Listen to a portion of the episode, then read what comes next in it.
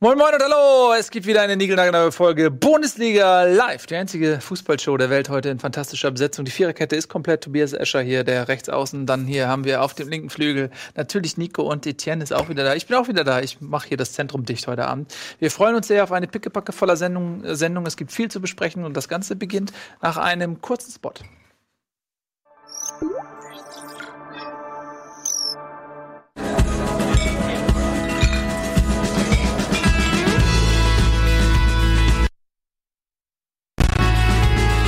Bitburger. So gut kann Bier schmecken. Mit bestem Bitburger Siegelhopfen verfeinert.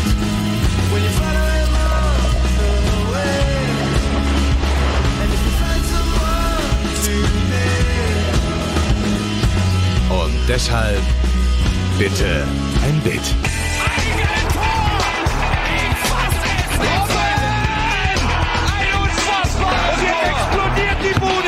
Kritisiert mir denn nicht zu viel. Das ist ein guter Mann.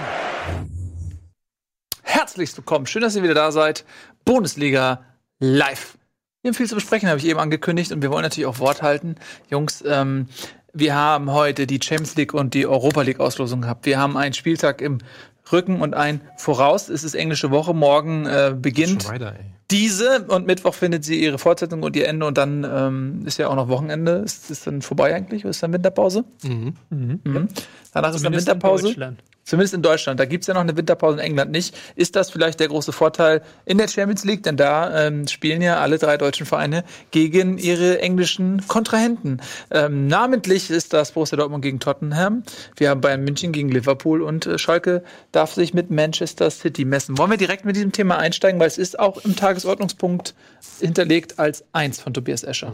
Also ich finde es super. Ähm, ich als neutraler Zuschauer, der kein, dessen Herz für keinen dieser Vereine schlägt, ist es natürlich perfekt. Ähm, ich freue mich natürlich mega auf äh, Liverpool gegen Bayern. Ähm, oder wie man sagt, Bayern gegen Kloppo. Das ist ja schon irgendwie emotional aufgeladene Partie, glaube ich. Ähm, und ähm, ja, Schalke Man City ist irgendwie, ja, ach, ich weiß nicht. Und Tottenham ist gefühlt ja ein Verein, der so ein bisschen spielt wie Borussia Dortmund.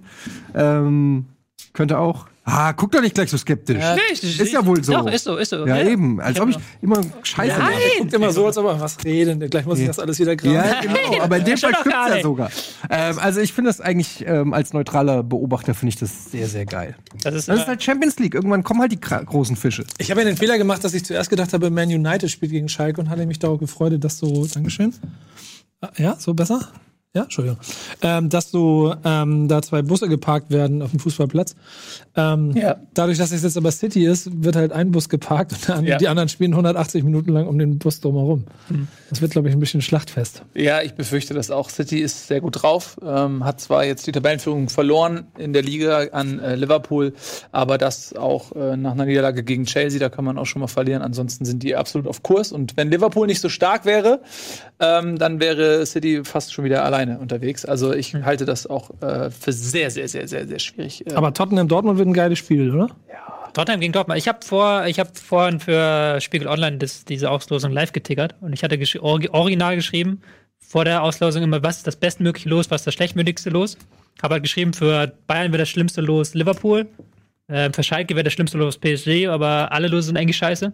Und für Dortmund wäre das schlimmste Los Tottenham. So.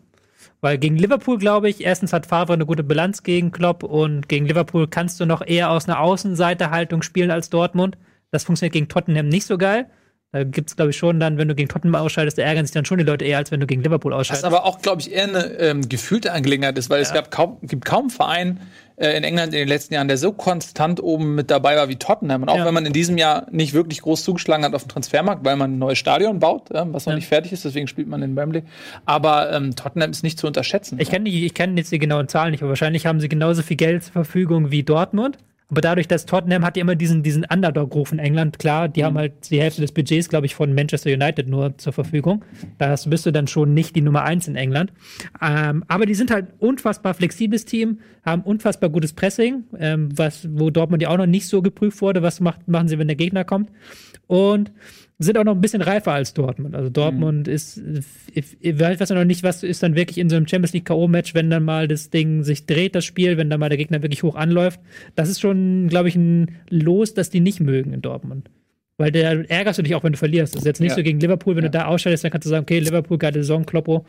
Aber gegen Tottenham dann so, äh.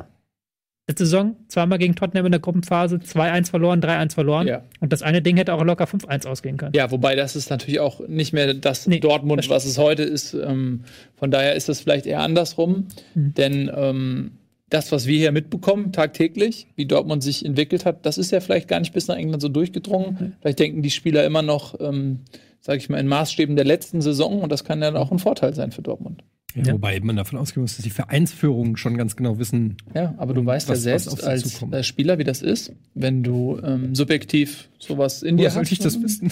Wollte dir einfach jetzt mal was zuspielen. So. Achso. Ja. äh, ja. Muss man aus, aus den Köpfen kriegen, ist ja auch nicht so einfach. Ähm, und ich finde aber auch äh, Bayern gegen Liverpool ist so ein fantastisches Spiel, weil das auch irgendwie so in, in den Moment reinpasst. Also du hast diese angeschlagenen Bayern, die so ge gefühlt träge wirken, sich nicht richtig gefunden haben und so weiter. Und dann kommt mit Liverpool so eine Maschine. Ja, wo man erstmal denkt, okay, die rennen die in Grund und Boden. Aber ich habe so ein bisschen das Gefühl, dass das für Bayern auch ein Aha-Moment sein kann, ein Hallo-Wach-Moment. ja. Weil wenn du gegen so eine Mannschaft wie Liverpool, die so krass drauf ist gerade, wenn du gegen die bestehst, dann schweißt dich das nochmal zusammen, glaube ich. Du darfst aber auch nicht vergessen, dass bis zu dem ersten Spiel noch zwei Monate sind. Ich wollte gerade sagen, Ja. am Also Mitte Februar geht's los. äh, bis dahin kann Bayern München entweder schon wieder bis auf einen Punkt an Dortmund dran sein oder 16 Punkte Rückstand haben und der Kann Trainer auch ist Kovac schon gar gefeuert. nicht mehr da sein oder kann Genau. Wieder total fest Aber was sitzen. auch interessant ist, dass dann noch eine äh, Transfer äh, äh, Saison, wollte ich sagen, noch eine Transferperiode dazwischen liegt. Also ich könnte mir vorstellen, dass ähm, Bayern München, die ja eh schon gesagt haben, dass sie im Winter noch mal nachlegen wollen, aber dass das noch mal zusätzlich eventuell dafür sorgt, dass die Brieftasche vielleicht ein bisschen glaub- lockerer liegt. Ich glaube auch, das ist schon irgendwie zu eindeutig fast. Ich habe auch in meinem Kopf schon den Artikel geschrieben, den Abgesang auf FC Bayern. Die, eine Ära endet. Die Ära hat begonnen damals mit Klopp, wie er mit Borussia Dortmund die Bayern stark gemacht hat, weil die Bayern endlich einen Gegner hatten und dann stark werden konnten. Jetzt beendet Klopp diese Ära. Aber ich glaube, das ist zu einfach. Das ist schon so billig. Das ist, das ist schon so abgekartet. Also man hat schon irgendwie das 4-0 für Liverpool vor Augen. Und ich glaube, so einfach machen die Bayern denen das nicht. Ja, ich meine, damit tut man auch den Bayern Unrecht, Nee. auch wenn die Saison jetzt nicht äh, so läuft, wie man sich vorstellt. Didi Hamann hat es äh, bei, bei unseren Kollegen von Sky ganz gut gesagt. Ähm, bei vielen Siegen von Dortmund, äh, das waren knappe Siege, wo Dortmund auch weniger hätte punkten können. Und es gab viele Treffer, die Bayern in den letzten Minuten noch Punkte abgegeben haben, was untypisch ist, so dass diese neun Punkte ähm, die zwar de facto da sind, aber ähm, auch ein bisschen darüber wegtäuschen, dass vielleicht der Abstand zwischen Dortmund und Bayern nicht so groß ist, wie er vielleicht anmutet. Und ich glaube, wenn die Verletzten zurückkommen, das darf man einfach auch nicht vergessen, auch wenn die Bayern einen guten Kader haben und viele sp- gute Spieler haben, aber auch Spieler wie Thiago und James äh, und so weiter musst du trotzdem auch erstmal, oder Robben jetzt gerade, musst du auch erstmal verkraften können als FC Bayern und dann im Winter noch was holen. Also ich rechne sehr stark damit, dass die Bayern eine starke Rückrunde spielen. Und ähm, das ist sowohl das Titelrennen als auch die Champions League ist auch hier noch lange nicht äh, passé. Ich frage mich die ganze Zeit, wenn ich mir das auf dem Papier mal angucke, wie die Verteidigung Alaba und lass es dann von mir aus Hummels, Boateng, ähm, Kimmich, das ist äh, so, das ist so stark eigentlich auf dem Papier und das spielt so brüchig seit Wochen. Wenn die sich mal zwei Wochen zusammen, äh, zwei Monate jetzt zusammenraufen, dann ist es der Gegner oder dann ist es eine Defensive, von der ich glaube, dass sich da Liverpool die, die Zähne dran ausbeißen könnte. Beim jetzigen Standpunkt hätte ich eher Sorge, dass, dass es ein, also allein da vorne entschieden wird, weil dazu Ja, ist die. Ich glaube halt, das Problem ist halt Boateng und Hummels. Ich weiß Ja. nicht, ob die nochmal wieder so auf dieses Geschwindigkeitsniveau kommen, Genau, das und dann das- gegen Salah, Mané und Ja. Firmino. Das ist meine Das Sorge ist dabei. Problem. Andererseits glaube ich halt schon, dass die Bayern dann, Kovac ist eigentlich auch, hat eigentlich seine größten Erfolge gefeiert mit Frankfurt mit Außenseiterfußball, kannst du es ja besingen, wenn sie halt, wenn halt niemand was auf sie gesetzt hat und sie dann wirklich auf Konter spielen konnten, so. Ah, du siehst also bei Kovac eine Taktik da drin. Bayern München erstmal so. Ja, erstmal so. in eine Ja, Außenseiterposition. Der hat jetzt und ein halbes ist Jahr darauf hingearbeitet. So. Und jetzt können sie, also sie sind ja eigentlich, smarter Kerl. wenn sie jetzt knapp aussteigen gegen Liverpool, dann ist, glaube ich, niemand da, der dann sagt, okay, scheiße, sondern sagst, okay, kann passieren. Aber wenn Aber sie jetzt ein 0-4 zu Hause würde sich. Ja, aber, aber das sind wir noch Liverpool. gar nicht. Nee, das sind wir gar nicht. Also- Deswegen, ich glaube halt schon, dass Bayern dann anders auftritt. Ich glaube nicht, dass Bayern jetzt gegen Liverpool dann sagen wird, okay, wir gehen jetzt wieder auf Ballbesitz spielen und lassen, Nein. ich glaube mal, in das Pressing-Ding kommen. Nee, weil ich glaube, auch wenn du mal schaust, ähm, die Bayern haben in den letzten Jahren ähnlich gespielt wie Guardiola, was natürlich auch daran liegt, dass Guardiola drei Jahre das Bayern-System geprägt hat ähm, und äh, das in die DNA der Spieler, viele Spieler sind ja noch da übergegangen ist. Und Manchester City spielt Klopp-System und wenn du mal äh, spielt äh, Pep Guardiola Guardiola-System und wenn du dir mal anguckst, welche Bilanz Jürgen Klopp hat gegen Guardiola, auch schon zu, zu äh, Bundesliga-Zeiten, das ist eine sehr gute Bilanz, die Klopp hat gegen Guardiola und ähm, er hatte eigentlich durchgehend nicht das gute Spielermaterial wie Pep. Er hatte immer schlechteres Spielermaterial und hat daraus trotzdem eine sehr gute Bilanz gemacht. Und jetzt, so langsam ist er, glaube ich, zum ersten Mal an einem Punkt, wo man sagen kann, äh, okay, die qualitativ äh, nähern die beiden Clubs sich an. Und äh, wenn dann die Bayern äh, so spielen wie die Bayern, sage ich mal, nur in schlechter als in den letzten Jahren, dann werden sie ver vermutlich von Liverpool entschlüsselt und überrannt. Aber äh, wenn die Bayern ähm, sagen, okay, wir sind nicht die Favoriten und wir vielleicht lassen, überlassen wir Liverpool mal den Ball oder so und machen mal irgendwas, womit die nicht rechnen oder irgend, äh, dann kann ich mir vorstellen, dass Bayern überrascht. Hat Sorry? er- Klopp hat, glaube ich, noch nie gegen Kovac gespielt. Ich gucke es gerade nach, aber ich glaube noch nie. Hm, nee, Nee. glaub ich auch nicht. Aber der hat im Moment so ein Momentum als Trainer da, das ist schon. Wie gesagt, das ist ja wieder zwei Monate hin. Letztes Jahr, lass sie jetzt Ja. mal über Weihnachten mal irgendwie so einen kleinen Einbruch haben. Ja, Anfang Weil ich jetzt nicht glaube, sie- sie haben ja so geil gespielt jetzt gegen ähm, United schon wieder. Das glaube ich Ja. halt nicht. Anfang Aber- dr- 3., 4. Januar ist, glaube ich, hier gegen City. Das, Das das, ist, das ist halt das, was man auch sagen muss. Ich sage du jetzt so, als ob Liverpool das nicht mögen würde, aber die sind ja dieses Jahr auch im Ballbesitz gut. Die haben ja am Wochenende wirklich mit einem genialen Mittelfeld, mit wirklich Mhm. einem guten Nachschuss im Mittelfeld 36 Torschüsse gegen Mourinho und United erarbeitet. Das ist Wahnsinn. Also Ja, die sind und auch gegen Neapel muss man sagen, wenn die das ähm, vernünftig zu Ja. Ende spielen, gewinnen die das 5-0. Äh, was die da für Chancen haben liegen lassen, das äh, war ja nicht mehr mit anzusehen. Wenn das Ding da in der, in der 90. Minute reingeflutscht wäre von Neapel, hätte es auf den Kopf gedreht. äh, Ähm, was, wäre Ja. eigentlich, was wäre eigentlich von eurer Seite das Spiel, das ihr am liebsten sehen wollen würdet? Also so wirklich dann auch in, in allen, und Rückspiel. von allen ja. Mannschaften ja, jetzt. also glaubt ihr wirklich, dass sich Schalke gegen Manchester City, dass man das sehen möchte? ich hätte mir lieber einen Verein gewünscht, wo Schalke eine realistische Chance hätte. Da gab's ja keinen. So. Also Schalke hat ja zur Aus Nein. Sie lacht ja, aber die, zur Auswahl hatten sie Juventus Das Turin. kam so aus der Pistole. Zur Auswahl hatten sie Juventus genau. Turin, Paris Saint-Germain, Barca, Real und, und halt City. Also Ajax? diese fünf. Nee, Ajax Nee, nee, konnten sie nicht loswerden. das waren die einzigen 50. Das waren die fünfte Auswahl und da gegen jeden. Also Real Madrid hätten sie vielleicht noch am ehesten, weil die momentan in der Formkrise sind. Aber das ist halt alles scheiße. Ja. Und da denke ich mir halt noch, das ist das, was ich mir gedacht habe. Ähm, Schalke muss sich sowieso ärgern, aber ich glaube, City wird sich jetzt nicht mega freuen über dieses Los. Weil Schalke ist ja so eine Mannschaft, die kann einen Bus parken, die können halt im Mittelfeld so komplett das gegnerische Spiel totstellen. Das ist dann schon, City kann die, muss die Herausforderung meistern, klar, aber es ist halt schon eine Herausforderung. Ich glaube, gegen Ajax hätte man sich eher noch gedacht, die sind defensiv wachsweich, gegen die wollen wir spielen. Deswegen denke ich mir auch, dass sie, das ist ja, hat jetzt nichts mit den deutschen Mannschaften zu tun, aber dass sie da, dass sie in Paris nicht gerade Jubelstürme äh, losgelöst haben, als sie gehört haben, dass sie gegen Manchester United Ja. spielen müssen. Ja, das gut. Oder Juventus Das, gegen Atletico, klar. Leute, wir Das müssen glaub mal weitermachen jetzt hier. Sonst sind wir hier nur bei der Champions League und wir müssen über die Eintracht reden. Mm, ja, wir haben ja Spaß. Wir haben Spaß daran und ähm, achso, du meinst aber mit Eintracht erstmal Europa League, ne? Da wolltest du noch mal hin. Äh, Bevor, wir, bevor wir in die Ja, Bundesliga genau. gehen. Da gibt's ja auch noch zwei Partien. Äh, Leverkusen spielt gegen was? Last, was? Krasnodar. Kras- Krasnodar. Ähm, und äh, Frankfurt hat Krasnodar. ein, äh, wie ich finde, sehr undankbares Los gezogen, denn man spielt äh, gegen einen Champions League äh, Absteiger. Was ist los? Was, was sagst du, wenn deine Urkunde beurkundet wurde? Äh, Jata? Krassen, oder? Krass Notar. Gut. Er wird langsam flügge, der Junge. Oh Gott, oh Gott, oh Gott, oh Gott, oh Gott. Ähm, Wird man hier so nach. es wirkt so, ja. Wenn du noch länger ist- bleibst, sieht es aus. Das ist unausweichlich. Erinnert mich alles an Bloodborne so ein bisschen, wenn man so die, die, die das degenerierende Köpfe. Ähm, Ich so, mich dagegen. kommen wir mal zur Europa League. Ich hatte gerade äh, angaloppiert ähm, zu folgendem äh, Aussatz, whatever, den du vielleicht vorne. bestätigen kannst oder äh, auch nicht. Ähm, äh, Frankfurt eine perfekte Hinrunde gespielt in der Euroleague, also 18 Punkte in der Gruppenphase.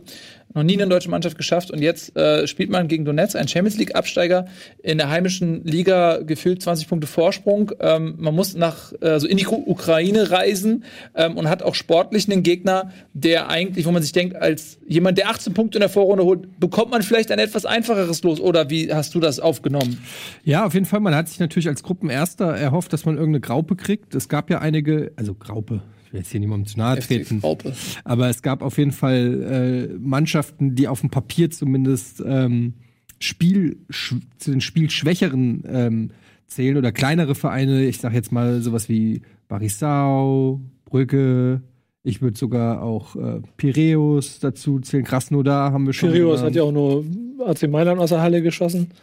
Ja, es, ich, es ist mir trotzdem lieber als Donetsk. Donetsk ist, finde ich, momentan äh, die, äh, die spielstärkste Mannschaft in der Ukraine, glaube ich, mit zehn Punkten Vorsprung oder so. Du als Experte des ukrainischen Wie, wie Fußballs. läuft denn im im Mittelfeld der ukrainischen Liga gerade? Die haben ähm, diesen Stürmer da, den 31-jährigen Brasilianer, der irgendwie Torschützenkönig zurzeit ist. Ähm. Was wollt ihr denn von mir? Nix, ich, ich, warte. Bescheuert oder was? Ich habe halt ein bisschen mich informiert, nachdem ich gehört habe, dass es Donetsk ist. Und äh, man kann halt sehen, dass die halt momentan irgendwie mit zehn Punkten auf Platz 1 führen. Also gehe ich mal davon aus, dass die eine starke Saison spielen. Weil ihr labert auch nur irgendeine Scheiße. Jedenfalls, äh, lange Rede, kurzer Sinn, ähm, glaube ich halt einfach, dass das schwer ist. Dann fährst du da, ich weiß nicht, ich wollte gerade mal gucken, kann oder mal gucken, Donetsk im Februar, wie da das Wetter ist. Ja, die spielen ja in Die spielen ja Kiew. in Ach, die spielen in Kiew. Ja, Ja, in- okay. spielen die in Charkiw oder in Kiew? jedenfalls spielen sie nicht zu Hause. Hm. Aber es wird auch Hier nicht warm spielen sie, sein. glaube ich, ihre Heimspiele. Ja, meine es wird auf jeden Fall, glaube ich, äh, bös. Ähm, Ich guck und schon mal nach Flügen. Für die Fans ist es auch nicht geil, wobei vielleicht kriegen sie eh ein Mhm. Geisterspiel jetzt nach jüngsten äh, Ereignissen bei Rom, äh, bei Rom, bei Lazio.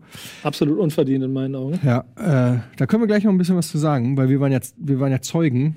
Wir haben ja die Wahrheit gesehen, nicht so wie die Presse es äh, wiedergibt. Lügenpresse. Ja, wirklich Fake News. Ähm, aber ich muss sagen, ist jetzt nicht das Geilste los. Also so was, was man im Eintracht-Forum und so liest, äh, ist der erste Flash von den Fans ist auch äh, eher Enttäuschung, auch weil die Reise, glaube ich, nicht so geil ist. Aber wie ich es eben auch gesagt habe, äh, bei so einem Turnier, du musst halt dann äh, musst halt weghauen. Wenn du, wenn du die Euroleague gewinnen willst, musst du auch Donetsk, Donetsk weghauen. So ist es einfach. Aber es ist auch schon ganz krass zu sehen, was habe ich mit den Randnotiz, dass beide Spiele, weil das, das 16. und das Achtelfinale sind ja beide ausgelost, Frankfurt schon wieder alle Tickets weg. Also die, die Euphorie ist, ist fast egal, wer es gekommen wäre. Ja, du hast ja gesehen. Ja. Die Bekloppten, die da zehn, Gegen wen, die 10.000, die wir 10.000, da die da oben gegen wen würdet ihr denn spielen, wenn ihr weiterkommt? Kann man das schon abschätzen? Ja, ich glaube, das ist, musste man mal irgendwie kurz suchen, aber das ist ja so getaktet, glaube ich, ne? Das äh, 16. und 18. Wie kann man das denn rausfinden? Was wollt ihr jetzt? Sorry. Ich Ähm, das 16. Finale, dass du deinen Achtelfinale-Gegner schon kennst. nee, Nee? Da noch nicht? Nee, ich glaube nicht. Ja, aber warum gibt es denn eine, überhaupt eine Auslosung? Doch, ich glaube Wenn nicht War zu das dem so? Zweck. Ich, also ich bin der Meinung, Zwischenrunde, das ist jetzt ja die Das Zwischenrunde. ist die Zwischenrunde, aber ich meine, das haben sie arg geschafft vor ein paar Jahren. Und nach der Haben Zwischenrunde das wird nochmal gelost oder was? Ja. Hm, Nee, glaube nee. schon, oder nicht? Was? Oder haben sie jetzt schon gelost? Ich weiß es nicht. Nochmal eine Gruppenphase? nein, nein, nein, nein. Was? sagen, was- was? Nein, dann nochmal, das dann, in den letzten Jahren war es immer so, dass die zwei Runden auf einmal gelost haben. Genau, das meine Also, ich. dass du jetzt schon weißt, wer dein nächster Gegner Ja, ist. das habe ich ja gerade gefragt. Ja, aber das, das meine ich, wurde abgeschafft. Aber ich bin mir da auch nicht sicher. Ich sehe es auf jeden Fall jetzt hier nirgendwo irgendwie. Was seid ihr für Experten? Nee, ich, das wurde ab, ich meine, das wurde abgeschafft. Ihr verwirrt mich gerade hier. Nico verwirrt uns. Ja, Das ist alles deine Schuld, Nico. Toll, Nico. ja. Naja, äh, lange Schön, dass ihr Rede, euch so leicht verwirren lasst. Ähm, wir können ja mal ganz kurz, ich weiß nicht, ob- wollen wir das jetzt kurz erzählen, wie unser Ja. Trip nach, nach Dann macht das Genau. weiter. Ja. Äh, ich suche nebenbei Gott, schon das, zwei deswegen war ich Flüge gerade, ich habe gar nicht aufgepasst. Also tatsächlich spielen sie in Charkiw, aber es wurden schon einige Spiele nach Kiew verlegt von der UEFA, also kann sein, dass auch das gegen Frankfurt verlegt wird. Mhm. Ähm, Charkiw im Februar hat ähm, durchschnittlich so minus 10 Grad. Alter.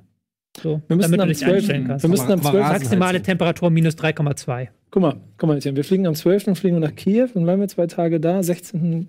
wieder zurück. Dass du aber überhaupt nach dem Trip, den wir jetzt hinter uns nochmal Bock auf ein Auswärtsspiel Äh, hast. immer mehr, weil ich Ja. muss sagen, es gibt auswärts, glaube ich, kaum lustigere Sachen als Eintracht Frankfurt. Punkt. Ja, ihr wart ein bisschen rumbumsen. Erzähl doch mal. Kannst du bitte jetzt eine, ein Best-of äh, Witze, Twitter-Antwort, Witze? Nee, komm, jetzt erzähl mal, wie es war. Ich soll erzählen, okay. Also, die- das war Als neutraler. als, neutral, okay, als neutraler Beobachter. Also nochmal kurz zum Verständnis.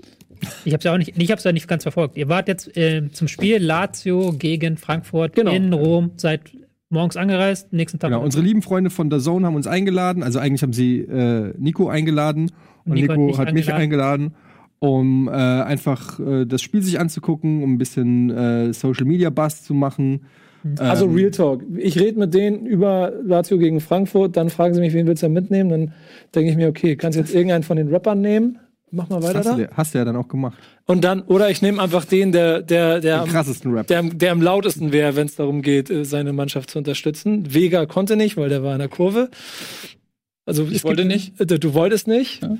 Du auch nicht, dann Ja, der Zeit. Bus und dann war es halt dann der Wendelchen. Nee, aber Spaß. Also wirklich, wir sind morgens losgefahren, früh morgens von, von Hamburg nach München geflogen, kein Direktflug, München, Frankfurt, in Sta dann in die Stadt rein und dann äh, Hotel, Bam, auf die Straßen und haben dann versucht, erstmal Eintracht Frankfurt zu finden, also die Fans und dann mal so ein bisschen Stimmung einzusammeln, sind auf dem, wie heißt der, Pe Papo, Popolino-Platz da? Piazza de Polo oder Popolo oder so. Wir waren immer ein bisschen zu spät. Wir haben immer nur die Spuren der Fans. Also immer wenn wir, wir hatten halt äh, Max, den du ja auch kennst. Äh, von Schöne den- Grüße an den dieser Kickers, Stelle. Schöne Grüße und der auch ja der offizielle ja ja, die Fotograf von der Eintracht ist. Hä?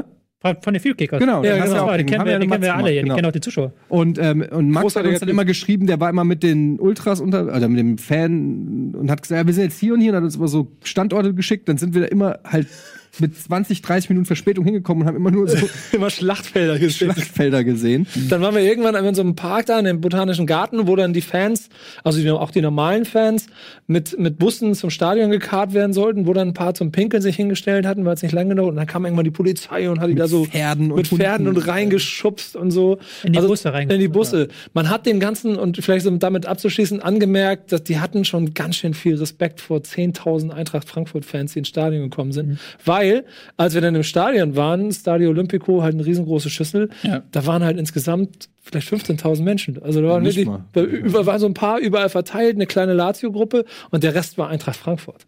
Und das war schon beeindruckend, weil egal wo du was, äh, haben sie, haben sie Frankfurt-Lieder gesungen, du hast diesen riesen Mob gesehen, der rechtzeitig zum Anpfiff alles abgefackelt hat.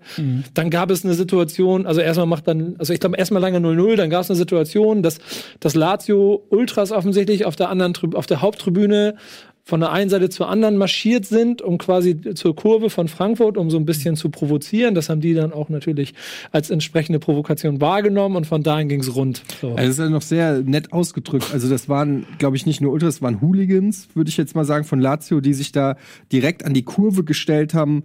Ähm, die halt, da war so ein Bereich, der war leer, der war nicht besetzt und dann beging, da, da begann dann die Eintracht-Fankurve und da kamen so, ich würde sagen, wie viel waren es, vielleicht 100 oder 50 Ja. Lazio-Hools, die plötzlich da den Hitler- Hitlergruß gemacht haben und ähm, plötzlich sind natürlich die, du hast richtig gesehen, wie so ein, so ein kleiner Mob von Eintracht-Fans direkt getriggert wurde und direkt, ja, dann kommt doch, kommt doch. Kapuze auf, Maske Kapuzen hoch. auf. Also sie haben, äh, es, es waren nicht viele, muss ich auch wirklich sagen. Also das ist, das tut mir halt so ein bisschen weh in der in der Fanseele, ähm, wenn man irgendwie ähm, sagt die Eintracht-Fans, weil das waren 10.000 Fans, die dann auch am Ende gesungen, ihr wollt Eintracht Frankfurt äh, äh, Fans sein, ja, also die das auch wirklich diskreditiert haben, aber es waren halt schon, sag ich mal, bestimmt 100, 150 unter diesen 10.000 Gewaltbereite, die sich sofort haben triggern lassen. Was mich gewundert hat, ist, es waren einfach keine Polizei da. Es war keine Polizei da. Es waren nur so fünf, sechs Ordner, die sich natürlich gedacht haben, ich einen Scheiß werde ich machen. Und Genau dann ist das. auch ein Typ, ein Frankfurter, nimmt, klettert einfach aus seinem Block raus, mit einem Bengalo in der Hand, zündet es, während er läuft, an, klettert da in diesen leeren Bereich und wirft das Bengalo so auf die Lazio-Fans, so wie so, das war wie so ein Statement. Und dann geht er wieder zurück in seinen Block. Ähm, und dann kamen vereinzelt Polizisten Und das Polizeibild war insofern so lustig. Also es wirkte so, als waren die richtig gut darauf vorbereitet. Die wussten klar, Eintracht Frankfurt, also überhaupt nichts. Weil dann kam so, kamen so vielleicht 20 Polizisten so rausgestolpert. Die einen hatten noch einen Helm in der Hand, haben beim Laufen sich irgendwie einen Helm aufgesetzt. Ich habe was macht ihr da eigentlich? Jungs, wenn das gleich hier losgeht, dann werdet Dann ihr haben sie einen, auseinandergeführt. einen Eintracht oder zwei Eintracht äh, ähm, Leute abgeführt, wodurch die natürlich noch mehr getriggert wurden, haben die so am Zaun gerüttelt und so weiter. Und ich dachte so, oh shit, ey, das wird gleich abgebrochen, weil Dann haben sie eine Plexiglasscheibe, glaube ich, niederge niedergedrückt, haben sich quasi den Weg schon mal frei gemacht. Dann kam auf einmal Ordner, dann kam auch Polizei. Und dann war auch, also dann haben sie es so, glaube ich, einigermaßen kontrolliert. es war wirklich ein bisschen komische Atmosphäre. Man hatte das Gefühl, es hätte alles leicht zu verhindern. Es wäre leicht zu verhindern gewesen, wenn zum Beispiel schon die Lazio-Hools, die sind wirklich von ihrer Kurve auf der anderen Seite, die sind einfach so zehn Minuten lang einfach dahin gelaufen, ohne Absperrung oder so, sondern die konnten einfach da an den Block, wo du dir denkst, Ja. das wäre in einem neu deutschen Stadion oder so, wäre das unmöglich gewesen, dass du so leicht einfach in, in die Gefahrenzone kommst, ja. Da war nichts Abschreckendes, da war nichts irgendwie so, es war einfach so, ja, lass die mal machen, so nach dem Motto, so. Äh, das war sehr strange. Und das Geilste war dann, als Gacinovic sein Traumtor geschossen hat, die Spieler haben das kaum mitgekriegt. Der rennt einfach völlig euphorisch, springt über die Bande und rennt an den Polizisten, an den Ordnern, an den Hools, direkt einfach zu den zum, zum wütenden Mob und die jubeln erstmal so. Das war völlig absurd. Mir- Und alle, ich habe nur so gedacht, oh Gott, hoffentlich kommt der da wieder heil raus, so lasst mir den Kleinen in Ruhe, so, weißt du? Ich glaube aber auch, dass der der Grund war, warum es sich dann ein bisschen beruhigt hatte, weil das Tor, ich meine, dann hat Frankfurt das Spiel in die Hand genommen, dann haben sie es gewonnen und dann war es auch gut so. Das hat dazu geführt, dass ein bisschen beruhigt wurde. Es wurde am Ende nochmal laut, weil dann die Mannschaft gerne mit der mit den Fans feiern wollte, aber einfach nicht durchgekommen ist, weil die weil die dann die die die Zivis, die Ordner, die Polizisten, da standen dann irgendwann mittlerweile 500 Leute dazwischen und die haben einfach nicht mehr die Mannschaft durchgelassen. Und ich will auch nochmal sagen, ich will es überhaupt nicht rechtfertigen oder so, äh, das Verhalten von, von den Ei- einigen da. Ähm, aber man muss auch ganz klar sagen, dass es provoziert war und dass es zu verhindern gewesen wäre, meiner Meinung Ja. nach. Und das ist eigentlich der, der Vorwurf, den ich dann auch Lazio mache, dass man wissen muss, hier kommen zwei äh, sehr aggressive äh, Ultra-Vereinigungen, stoßen hier aufeinander. Da muss irgendwie mehr äh, passieren. Definitiv. Also ich bin ja, ich war ja nicht dabei, aber so wie du das schilderst, ich bin ja immer Fan von Sachen mit Humor nehmen. Aber ähm, wenn du mal überlegst, okay, wie es ist ja bei Lazio leider jetzt, sag ich mal, ein gewisser Brauch, ja, mit, mit ihrem Mhm. Gruß, ja, den sie da ähm, ablassen.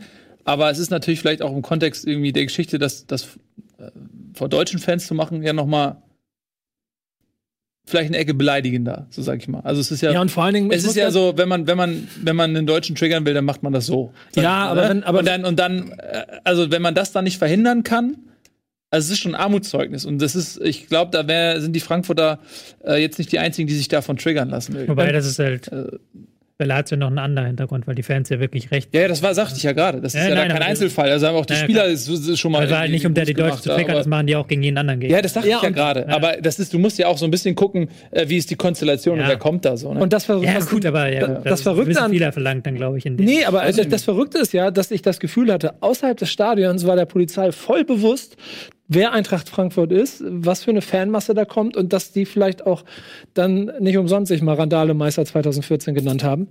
Ähm, die, die nicht verteidigt? Ich glaube seit Jahren regelmäßig wird, aber, nein, aber was auch immer.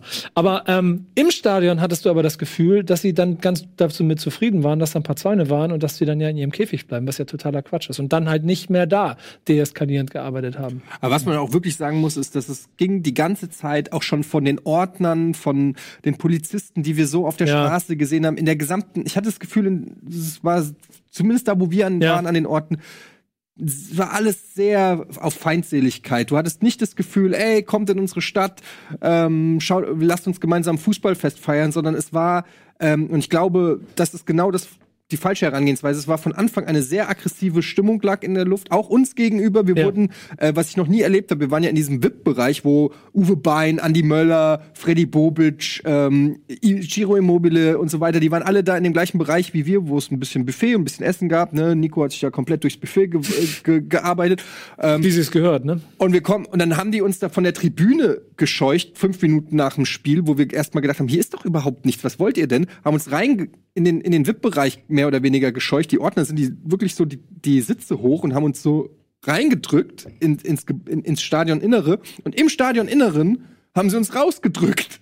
So einfach, die haben uns quasi aus dem Stadion geschmissen. Draußen hat's geregnet und so weiter. Und denk, du hast noch so äh, Eintracht-Funktionäre gesehen, die auch Kopfschütteln in ihre Shuttlebusse gestiegen sind. Die haben uns einfach aus dem Stadion rausgeschmissen, fünf oder zehn Minuten nach dem Spiel. Party ist vorbei. Ist Feierabend. Gehen Sie jetzt. Wobei, das, das ist okay, VIP-Bereich rausschalten, das habe ich auch noch nie gehört.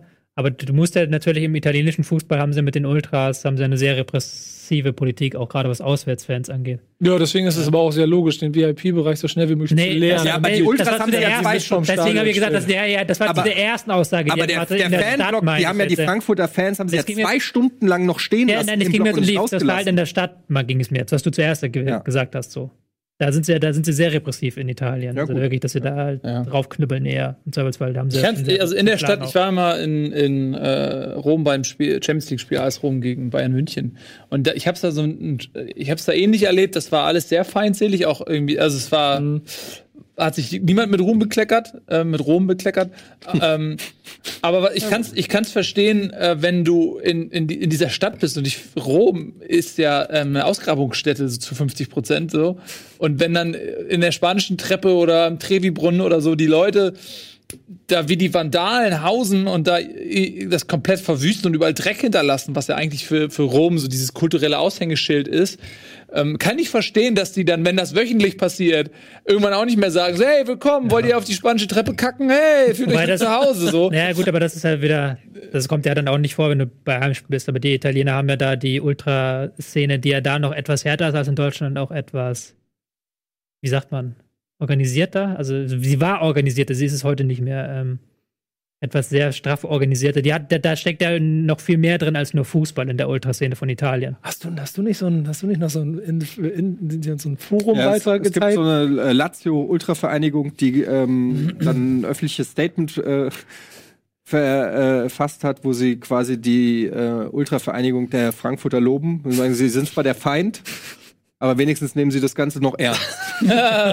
Und äh, dass Ja. es das schon lange nicht mehr gab, dass es, wir haben auch Bilder gekriegt, die wir aber nicht zeigen, ne, so äh, von Leuten aus der Kurve, ähm, wie die da durch die äh, Stadt marschiert sind und äh, Bengalos vorm Kolosseum. Das wird nicht jedem gefallen, es ist sehr martialisch und so weiter, aber es ist natürlich auch ein Statement ähm, der Ultragruppierung und äh, die respektieren dann dieses diese Gebären finden die dann natürlich auch irgendwo geil, auch Ja. wenn sie sich gegenseitig Ja, aber ja, gut, aber Italien, wie gesagt, es gibt ja auch, will das nicht vertiefen, wir schließen das jetzt auch ab. Ähm, du musst ja, wenn du auswärts fahren willst, einen Fanausweis haben und dich anmelden. Das, das geht, geht ja gar nicht so einfach, dass du in Italien einfach sagen kannst, so ich gehe jetzt Mhm. als Rom-Anhänger fahre ich nach Ju- Juventus. Das ist ja vollkommen, ist ja vollkommen unmöglich eigentlich. Ja, das, Deswegen sind die das vielleicht auch gar nicht mehr so in dem Maße. Ja. Gibt's, haben sie ja schon seit Jahren nicht mehr. ja, das ist, Haben sie seit Jahren verhindert schon. Aber allein deshalb will ich nach Kiew. Ich will sehen, wie das da abgeht. Scharke. Ja, oder auf jeden Fall in die Ukraine. Das Ob das äh, Werbung für Auswärtsfahrten war in Rom, das weiß ich jetzt nicht nach eurem Statement. Doch. Ähm, aber um ganz. auf Nummer sicher zu gehen, dass jeder seine Portion Werbung bekommt, zeigen wir euch jetzt ein bisschen was. Und wenn wir dann zurück sind, dann geht es jetzt hier endlich mal ein bisschen um Fußball-Bundesliga.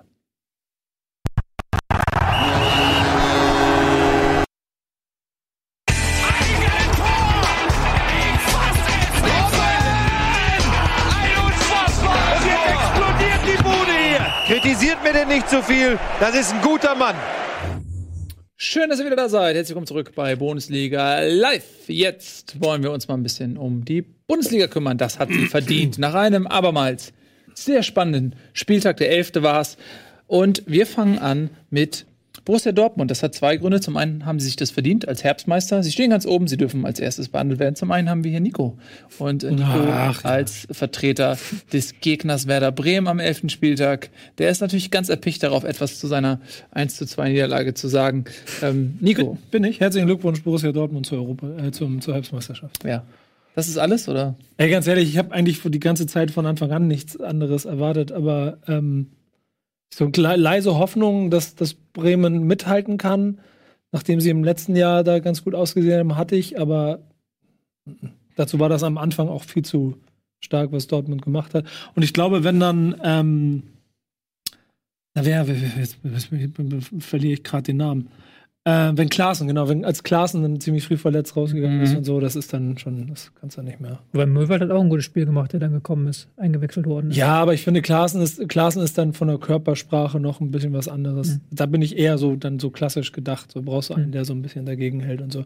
Am Ende haben sie sich ja offensichtlich ja noch ähm, ein ausgeglicheneres Spiel daraus gemacht, aber das kann vielleicht auch daran liegen, weil Dortmund da nicht mehr wollte. Insofern, das ist klar, Sieg, 2 zu 1, wunderbar. Nächstes. Schönes Tor von Kruse. Ja, aber auch, also Mit rechts. den macht er auch, das ist einer von diesen Dingern, die macht er einmal, einmal in seiner Saison und das war's. Ja. Den wollte er nicht. Den wollte er eigentlich nicht machen, ne? Hat er sich ja auch entschuldigt hinterher. Ja. Sorry. Ja, ähm, für Bremen setzt sich so ein bisschen Abwärtstrend. Ja, war mal wieder ein Sieg zwischendurch, mal, aber so, so grundsätzlich äh, ist man jetzt auf Platz 9 mit 21 Punkten und Und das ist, glaube ich, das, was mich tatsächlich am meisten daran so ein bisschen ärgert, weil ich, ich, ich, ich, ich bin das ja gewohnt, als aus den letzten, letzten Jahren Bremen diesen Spiel, den Spielplan bis zum 17. Spieltag durchzurechnen. Und mir war es klar, dass es ab dem 12. irgendwann oder 13. irgendwann schwierig wird, weil dann Bayern, Dortmund, Hoffenheim, Leverkusen, Bam oder wer jetzt, was da alles noch kommt. Auf jeden Fall nur große Namen und Düsseldorf der einzige war, wo ich wusste, da kannst du auf jeden Fall noch mal Punkte sammeln. Das heißt, die hätten vorher noch viel mehr holen müssen. Das heißt, mein Ärger am Anfang darüber, wo sie Punkte verlassen hat, bestätigt sich jetzt nur darin, dass sie jetzt da sind, wo sie wahrscheinlich hingehören. Ich mich aber trotzdem ärgere, dass sie eigentlich noch zumindest drei Punkte mehr haben müssten. Dann wird das jetzt nicht ganz so durchschnittlich aussehen. Ja. Gegen Hoffenheim noch zu Hause und gegen Leipzig auswärts. Ja, und das kann nämlich auch wieder bedeuten, wenn du auf die Tabelle guckst, dass du dann am Ende der Hinrunde ganz schnell auch wieder auf dem 11. Tabellenplatz sitzt. Aber momentan ist Bremen wirklich der Inbegriff der Mittelmäßigkeit. Man ist auf Platz 9 von 18. Man hat äh, 25 zu 25 Tore. Man hat sechs Siege und sechs Niederlagen. Ja. Also es ist mehr Mittelfeld geht nicht, oder? Und ja, Tordifferenz null. Ja. ja genau. so. Hast du es schon gesagt? 25, 25 Tore. So. Aber ich, ich, ich glaube. Bist du sicher? Ich, ich, weiß, ich weiß nicht so. Ich, ich glaube, ähm, das ist vielleicht auch am Ende so eine, so eine, ich kann es nicht genau, vielleicht was kannst du da am Ende mehr zu sagen, aber mein Bauchgefühl sagt mir gerade, dass ich eine, der Trainer muss jetzt vielleicht mal eine Winterpause haben, um sich nochmal wieder was Neues einfallen lassen zu können. Es wirkt so ein bisschen wie zwischendurch ein bisschen wie entschlüsselt, ein bisschen wenig Selbstvertrauen. Ich habe aber nach wie vor unheimlich viel Hoffnung in diese Mannschaft, dass das jetzt nicht noch weiter nach unten geht, sondern dass äh, sie einfach aus dem ersten Teil der Rückserie dann mehr Punkte holen werden und dass es dann eine ruhige Saison wird. Wobei es gab jetzt auch nicht so viele richtig schlechte Spiele. Also es gab das 2-6 gegen Leverkusen, Ja. was vercoacht war von Kofeld mit der Dreierkette und es gab das ähm, 1-1 gegen Freiburg, wo sie nicht gut aussahen. Ansonsten haben sie gegen Bayern haben sie auch schon ganz gut ausgesehen. Gegen Dortmund kannst du jetzt auch keine riesigen Vorwürfe machen. Vielleicht in der ersten Halbzeit ein bisschen zu viel Respekt. Genau. ähm, ein bisschen den Ball dann nicht gehalten, wo sie ihn hätten halten können. Ähm, auch unnötige Konter zugelassen. Also es gab ich, glaube ich, nach dem 1-0 gab es ja dann direkt die Szene, wo sie dann einen riesen Fehlpassen, wo Dortmund sofort das 2-0 am Anschluss machen kann. Das sind so Fehler, die hier in unseren Rasenschwein rein, die darfst du dir gegen Dortmund nicht erlauben. Ich fand die Raute, habe ich mir erst gedacht, okay, dass sie jetzt mit Raute spielen gegen Dortmund irgendwie seltsam, weil das ist so eine sehr offensive Formation, haben auch sehr offensiv wieder gewechselt. Aber es hat dann doch ganz gut funktioniert. Aber gegen Dortmund aktuell, wenn die einmal anziehen und wirklich Tempo machen und wirklich mit Vollgas mit ihren Spielern von fünf Spielern, fünf, sechs Spielern nach einer Ecke, nach Vollgas nach vorne geben. Das macht aber auch einfach Spaß, denen dabei zuzugucken. So, ich, ich muss auch, und das ist dann das letzte, der letzte Satz von meiner Seite, ich muss auch sagen, ich, das ärgert mich nicht. Ich freue mich dafür, dass Dortmund da so einen tollen Fußball spielt und dann auch verdient mit so vielen Punkten Vorsprung jetzt schon mal Herbstmeister ist. Weil den gucke ich einfach verdammt gerne dabei zu. Und das ist natürlich ärgerlich, wenn Bremen verliert, aber trotzdem Mhm. verdient der Sieg, verdient der Herbstmeister. Haken hinter nächstes Spiel. Machen wir das doch so. Ich wollte vielleicht noch doch wirklich zwei, drei Sätze. Wir haben Dortmund jetzt schon länger nicht mehr behandelt. Okay. Und Dann machen wir es nicht so. machen wir es nicht so. Entschuldigung, dass ich dich jetzt abwürge, aber ähm, weil man nicht das, da habe ich jetzt extra aufgesetzt, Dortmund ist Herzmeister, weil wir die auch mal an dieser Stelle loben müssen, haben wir ja irgendwie Mhm. noch gar nicht so richtig getan. Was die einfach für einen Elf gerade auf den Platz bringen und da greift halt wirklich jedes Rädchen ineinander, auch Sachen, die man vor der Saison nicht erwartet hat. So zum Beispiel, dass ein Guerrero jetzt einfach reinkommt aus dem Nichts heraus so, auf links außen spielt, was ja auch nicht seine Stammposition ist, ist ja eigentlich eher Ist Außenverteidiger. aber auch schon. Schrägstrich Zentrumspieler. Ja, ja. So, und dann einfach da abrockt auf dieser Position. Auch wirklich defensiv sehr gut mitarbeitet, seine Position findet. Ist schon krass. Und dann hast du halt natürlich Reus, Sancho, die halt jederzeit Tempo machen können. Ich finde halt, dass, dass Dortmund äh, so ein bisschen, äh, also eine Mischung. Einerseits haben sie sehr gut sich verstärkt mit, äh, wir haben es ja schon gesagt, so Sancho und Witzel und äh, Alcazar.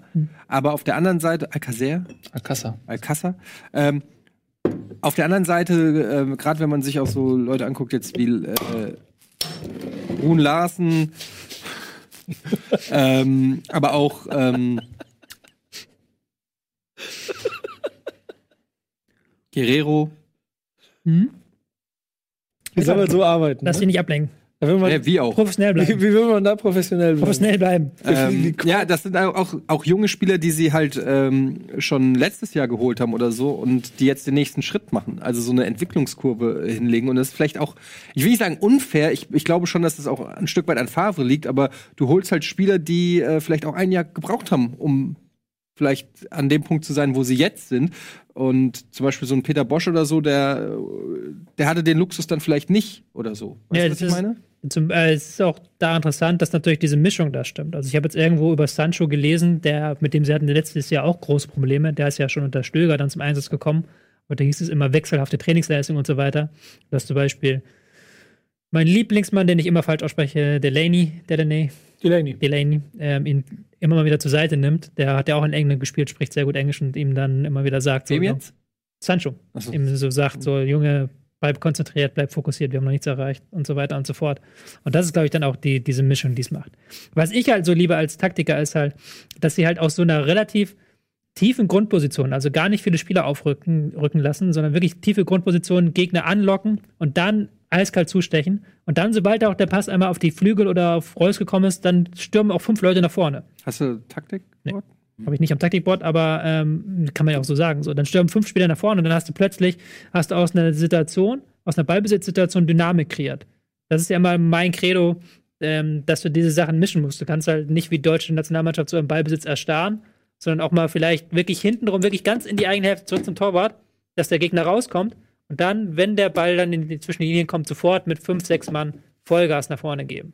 Und ich glaube, deswegen, das lieben jetzt auch die Dortmunder Fans so, weil das ist halt wirklich nochmal Vollgas-Fußball. Ich würde sogar sagen, nochmal einen Ticken mehr Vollgas als in den Klopp-Jahren, einfach weil sich der Fußball auch verändert hat seitdem.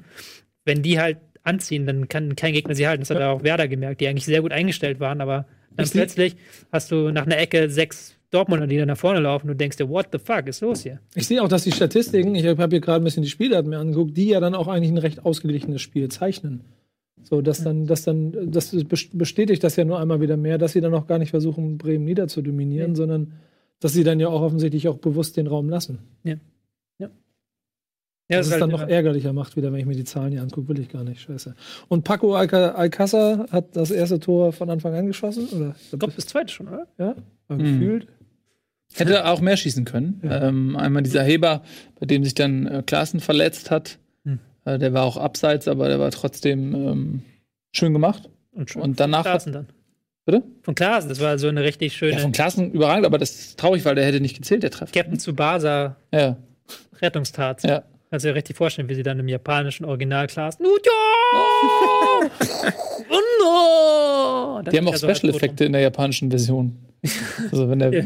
Also, Speedlines beim so Ball geil. und so. wenn, wenn sie so eine extra, ähm, wenn die Bundesliga so eine extra Feed für Japan machen würde, Ja. wo halt so bei Ja. einem Ball so was dran Genau, wird. Speedlines oder ein paar Explosionen bei einem Schuss und solche Sachen und so, ja.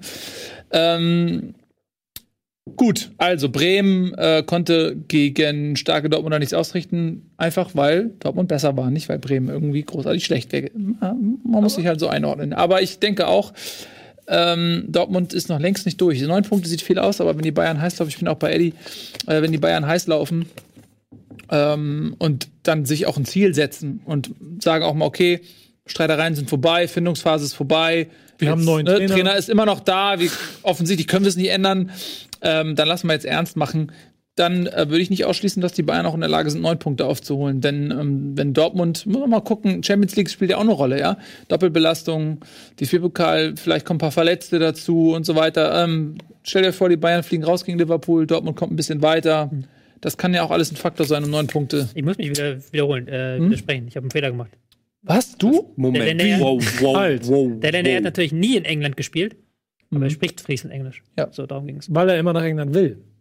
Hat er schon geübt? Hat er schon in früh, in, früh Hat er schon in der Schule, hat er schon Englischunterricht bekommen? Nee, er hat, ernsthaft. Er hat in Bremen in einem Interview gesagt, dass die Premier League sein Traum ist. Aber er bleibt erstmal. Ja, ich Er will erstmal langfristig in Bremen bleiben. auch immer in er Ich habe hab mir, bei mir irgendwie diesen Fakt abgespeichert, dass er, wer, dass er besser Englisch sprechen soll als manche englische Profis. Den Fakt habe ich mir irgendwie abgespeichert irgendwann mal. Das war einfach Also Quatsch. irgendwo habe ich mal gelesen, dass, nein, irgendwo habe ich tatsächlich mal gelesen bei Deichstube oder so, dass, der, dass er besser Englisch spricht als viele englische Profis, die halt dann mit dem Akzent sprechen. Und er muss halt wirklich so ein richtig, richtiges, reines, so hochgestochenes Englisch sprechen können, weil der halt das so gut kann. Ich, ich spreche besser Englisch als die meisten Amerikaner. Ja, aber was? Ich spreche besser Amerikanisch als die meisten Engländer. Ich spreche besser Von der Eintracht. Kiswahili als die meisten. Kisuana. Kis, Kis. Das ist doch erst Quatsch, ihr redet Quatsch. Lass uns mal weitergehen. Ähm, Er ist Halbamerikaner, steht hier. Ah, jetzt hat der Chat hat's aufgeklärt. Sehr gut. er ist Halbamerikaner. Daran könnte es liegen. Also dieses, Daher auch dieses Delaney- Delaney wahnsinnige Talent. auch nicht so- ja, Delaney. Ich war noch niemals in England. Ich war auch noch niemals beim Spiel. Hm, Was suche ich mir denn mal aus? Augsburg gegen Machen, Schalke. nee, bleiben wir noch mal kurz bei Hannover Bayern. Ich habe das ja eben schon mal angeschnitten mit den Bayern. Ähm, und da kommt direkt hier die ergebnisgewordene Unterstützung meiner These. Äh, denn die Bayern gewinnt 4 zu 0 in Hannover und das sah wirklich nach Bayern aus, die zurück in die Spur gefunden haben. Sie hatten nämlich irgendwie Bock. Ich habe das Gefühl, die haben wieder ein bisschen Lust bekommen. Aber ich glaube, du hättest auch alleine gegen Hannover 4-0 gewonnen, oder? Habe ich ja schon mehrfach. Ja. Und ähm, Hannover, ja, die bestätigen auch, dass es vielleicht personell einfach auch nicht reicht. Ne? Selber schuld, was kauft man den halben HSV? Was stellt man sich vor, was dann passiert? ne? ähm, War halt im Angebot. bei einem Angebot, ja. ähm, genau, und so ist es ein sehr müheloses, äh, sicherlich für die Bayern Spaß machendes 4 zu 0 geworden. 33 zu 3. Was meint ihr, was ist diese Statistik? 3-3-3 bei Hannover Keilerei. Genau. 3, 3, 3, Hannover Keilerei. Nee, kann das 33, du möchtest lösen. Schüsse. Ach, was denn 33, sonst? 33. Was hast du da, was, was hast du da sonst? Es hätte auch Fouls sein können. Abseits. Abseits hätte auch sein können. Nee. 33 zu 3 Schüsse. Ecken. Ich meine, das ist schon, Ecken waren aber auch viele. 14 zu 0. Ecken. das ist schon ganz relativ deutlich, finde ich. Waren es 14 zu 0 Ecken? Ähm, 2 zu 0 Abseits. Und 760 zu 299 gespielte Pässe. Ja, das war halt schon extrem dominant, was die Bayern gezeigt haben. Also es, ich schwanke zwischen, es war nur Hannover und Hannover hat auch, war der Es Meinung, war auch dass- nur Düsseldorf. Ja, war auch nur Düsseldorf. Genau, das ist meine Gegenmeinung. Genau, hast du mir schon die Pointe weggenommen. Es war auch nur Düsseldorf, es war auch nur Freiburg, es war auch nur Hertha, gegen die sie dann ihre Punkte gelassen Aber haben. ich glaube, wenn du in der was, dritten, fünften, siebten Minute das 1-0 machst, Zweite dann, Minute. Dann, dann ist das Ding durch. glaube ich. Sogar sehr früh mit Kimmich da. Ja, also als Hannover gegen Bayern ist das Ding dann gelaufen. Ja, 3-1 gegen Düsseldorf in der 85. Also, Nils hat Das ja ist aber auch, hat das die ist aber auch ekelhaft, was du heute hier machst. Ja, das, ja wieso, das hast du recht. Ja, hast ja recht. Also es, die sind schon jetzt besser. Also ich finde schon, dass sie mit Kuman besser sind, der halt ähm, mit seinen Dribblings, der gibt doch endlich mal ein paar Kommandos auf dem Platz.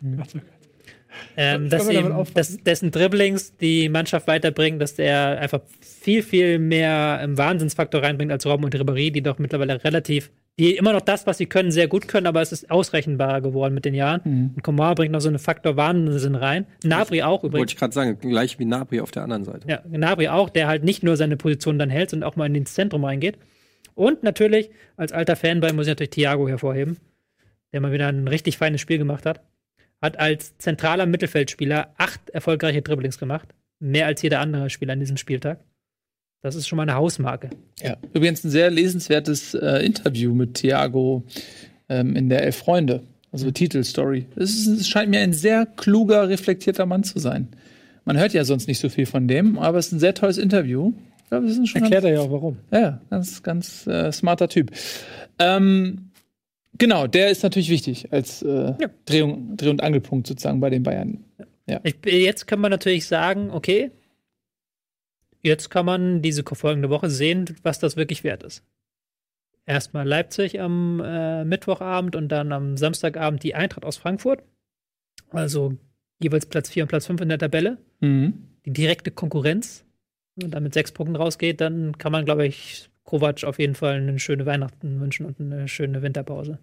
Ja, aber so einfach wird das nicht. Und wenn wir jetzt vielleicht Hannover mal so ein bisschen überspringen, weil man da vielleicht auch resümieren kann, okay, qualitativ hat es nicht gereicht. Also es ist für Hannover so ein Spiel gewesen, wie es in den letzten Jahren oft gewesen ist für Gegner der Bayern, dass man einfach irgendwann sagen muss, okay, es ist einfach ein Klassenunterschied. Und es war an dem Tag leider so aus Hannover Sicht. Nico. Ist nur die letzte Information, dass sie mit Freiburg und Düsseldorf jetzt zwei Spiele haben, wo sie Punkte sammeln müssen. Wenn sie Hannover. das nicht machen, ja, genau, dann Das haben die keinen schönen Weihnachten und dann werden sie auf jeden Fall auf dem ab, wahrscheinlich dann noch recht abgeschlagen auf dem Abstiegsplatz. Es gab ja diese ominöse An Ansage von Martin Kind, die er dementiert hat, aber angeblich hieß es, wenn Breitenreiter noch nächstes Jahr Trainer sein will, müssen wir neun Punkte aus den letzten fünf Spielen holen. Jetzt sind sie bei einem Punkt aus den letzten fünf Spielen. Peter Neururer hat bestimmt schon seine Bewerbungsunterlagen rausgeschickt. Wer Ja. auch möchte, martin.kind at Hannover 96. Pe Peter Neurohr muss es nur einmal ins Ja. Vorstellungsgespräch schaffen. Ihr lacht, Dann hat er lacht, den Job. Ihr lacht, lacht mit Martin Kind, aber du glaubst nicht, bei wie vielen das stimmt. Ja, natürlich. Also das, nein, das, ich das lach nicht. funktioniert immer. Wenn Habe ich dir die Geschichte nicht mal erzählt? Äh, in meinem Büro. Benny, kennt keiner, vielleicht kennst du, kennt einer, Ich doch, kenn du Benny. kennst Benny, Ja, ja. mit dir, ja, genau. Ben. Nein, nein, nein. Mein, mein, mein, einer meiner engsten Mitarbeiter. Den, mit dem ich seit, der auch Werder-Fan, mit dem ich seit über zwölf Jahren du zusammenarbeite. Werder-Fan sein, ne? Äh, Ja, genau. Jetzt lass mich zu Ende reden. Wir beide, du weißt es, leiden seit, haben viele, viele Jahre als Werder-Fans hart gelitten und auch über Transfers, über alles Mögliche. Weißt du, bei Benny regelmäßig, er hat bestimmt zehn solche Mails geschrieben. thomas.archin.werder.de und dann immer so Transfers, weil er ja viele Bundesliga-Manager gespielt hat, hat er gesagt, oh, guck mal, Coman, das ist ein ganz guter. Den schlage ich immer vor. thomas.archin.werder.de. Hallo, ich habe einen Spieler, der ist Coman. Willst du nicht, wäre da nicht was für uns? So. Ja. Er hat nie eine Antwort gekriegt. Aber wir haben auch nie die Mail gekriegt, dass die, also dass sie nicht angekommen Ja, ist. ja. Das heißt, die sind alle angekommen. Irgendwo, ja. Tatsächlich, wir von Spielverlagen haben das auch mal gemacht aus Jux und Dollerei. Wir haben mal eine Antwort bekommen. Von? Sage ich nicht, aber von einem damals amtierenden Bundesliga-Trainer. Vielen Dank für Ihren Link. Und? Na gut, deiner war vielleicht auch. Da war alles so. Das war das gesamte Damals Ja, amtierender Bundesliga-Trainer. Das können ja nicht so viele sein. Er ist jetzt nicht mehr amtierend. Nee. Kann ja, das kann ja nur Peter kommt ja Euro nicht sein. drauf, ist auch egal. ja- werde ich jetzt auch hier nicht öffentlich sagen, weil dann. Nee. Ich finde es auch äh, Quatsch, das öffentlich zu sagen, dass äh, Hasenhüttel dir gar nicht. ja, weiß auch nicht. Nein. Ähm, Aber das funktioniert. Also die sind alle. Ja, also an alle Hannover-Fans, wenn ihr Vorschläge Also jetzt, jetzt wird es wahrscheinlich nicht mehr funktionieren, weil alle Zuschauer jetzt irgendwie an ihren Trainer schreiben würden von ihrem Lieblingsverein. nee, die schreiben jetzt an Tobias rocketbeans.tv, oder? rocketbeans.tv, Äh, ja. Schickt bitte alle eure Bewerbung, ja. Das war schon mal Eure Analysen ähm, der Spiele. ähm, gut, also, ihr habt ja gerade gesagt, äh, die nächsten Gegner der Bayern wären Leipzig und Frankfurt. Ich finde, das ist eine ganz gute Reihenfolge. Ähm, dann lasst uns die noch mal einhalten. Leipzig hat nämlich gespielt gegen Mainz und äh, zwei Doppelpacks, äh, Paulsen und Werner.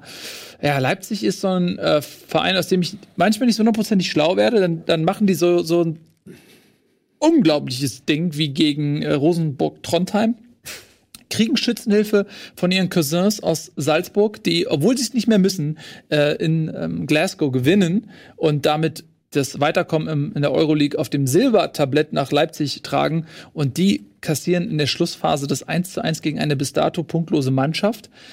Ähm, und zeitgleich ist man aber in der Bundesliga zwei Punkte hinter Platz zwei, also eigentlich auf Kurs. Du sagst immer, wenn Leipzig mal führt, ist es schwer, da überhaupt noch irgendwas auszurichten. Wie stark sind die denn jetzt überhaupt, die Leipziger? Und was kann man dann äh, erwarten beim Spiel gegen Bayern? Naja, die haben jetzt Europa League ist ja kein Geheimnis, dass das nicht so ernst genommen wurde in Leipzig. Und das war auch nicht die beste Elf, die in der Europa League auf dem Platz stand. Das hat Timo Werner deutlich kritisiert nach dem Spiel. Und ich muss aber trotzdem sagen, Ralf Rangnick sah in der 83. Minute trotzdem nicht wie jemand aus, der sich gerade darüber gefreut hat, dass das 1-1 gefallen ist. nee, das ist natürlich nicht. Das wäre ja auch bescheuert. Also, wenn du eins vorne liegst, dann die da mitspielen. Ich glaube nicht, aber es war halt nicht so. Also, du merkst halt schon Qualitätsabfall zwischen der A11, wenn du vorne wirklich mit Paulsen und Werner als Doppelsturm spielst, die halt momentan blind harmonieren. Wenn die dann hinten von ähm, Kampel und Sabitzer mit Bällen gefüttert wird, das ist schon ein qualitativ großer Unterschied. Und das merkst, hast du in dieser Hinrunde ganz klar gemerkt. Wenn Leipzig rotiert, dann läuft das nicht so gut. Jetzt hast du zu Hause ein Spiel und das ist das, was ich immer sage. Dann spielst du gegen Mainz zu Hause, liegst irgendwann 1-0 vorne. Mainz versucht das Spiel zu machen und du kannst sie gnadenlos auskontern. Das ist ja dann Leipzig, Leipzig-Style. Ja. Und dann auch wieder halt mit der besten Elf. Wobei sie jetzt gegen Bayern wieder auf ähm, Sabitzer verzichten müssen, gelb gesperrt. ja, der wird sich geärgert haben. Und ähm, Kampel auch mit Gehirnerschütterung fraglich. Ähm, und vor allen Dingen, Leipzig die Saison hat einen äh, Paulsen, der trifft. Das sah ja letztes Jahr noch ganz anders aus.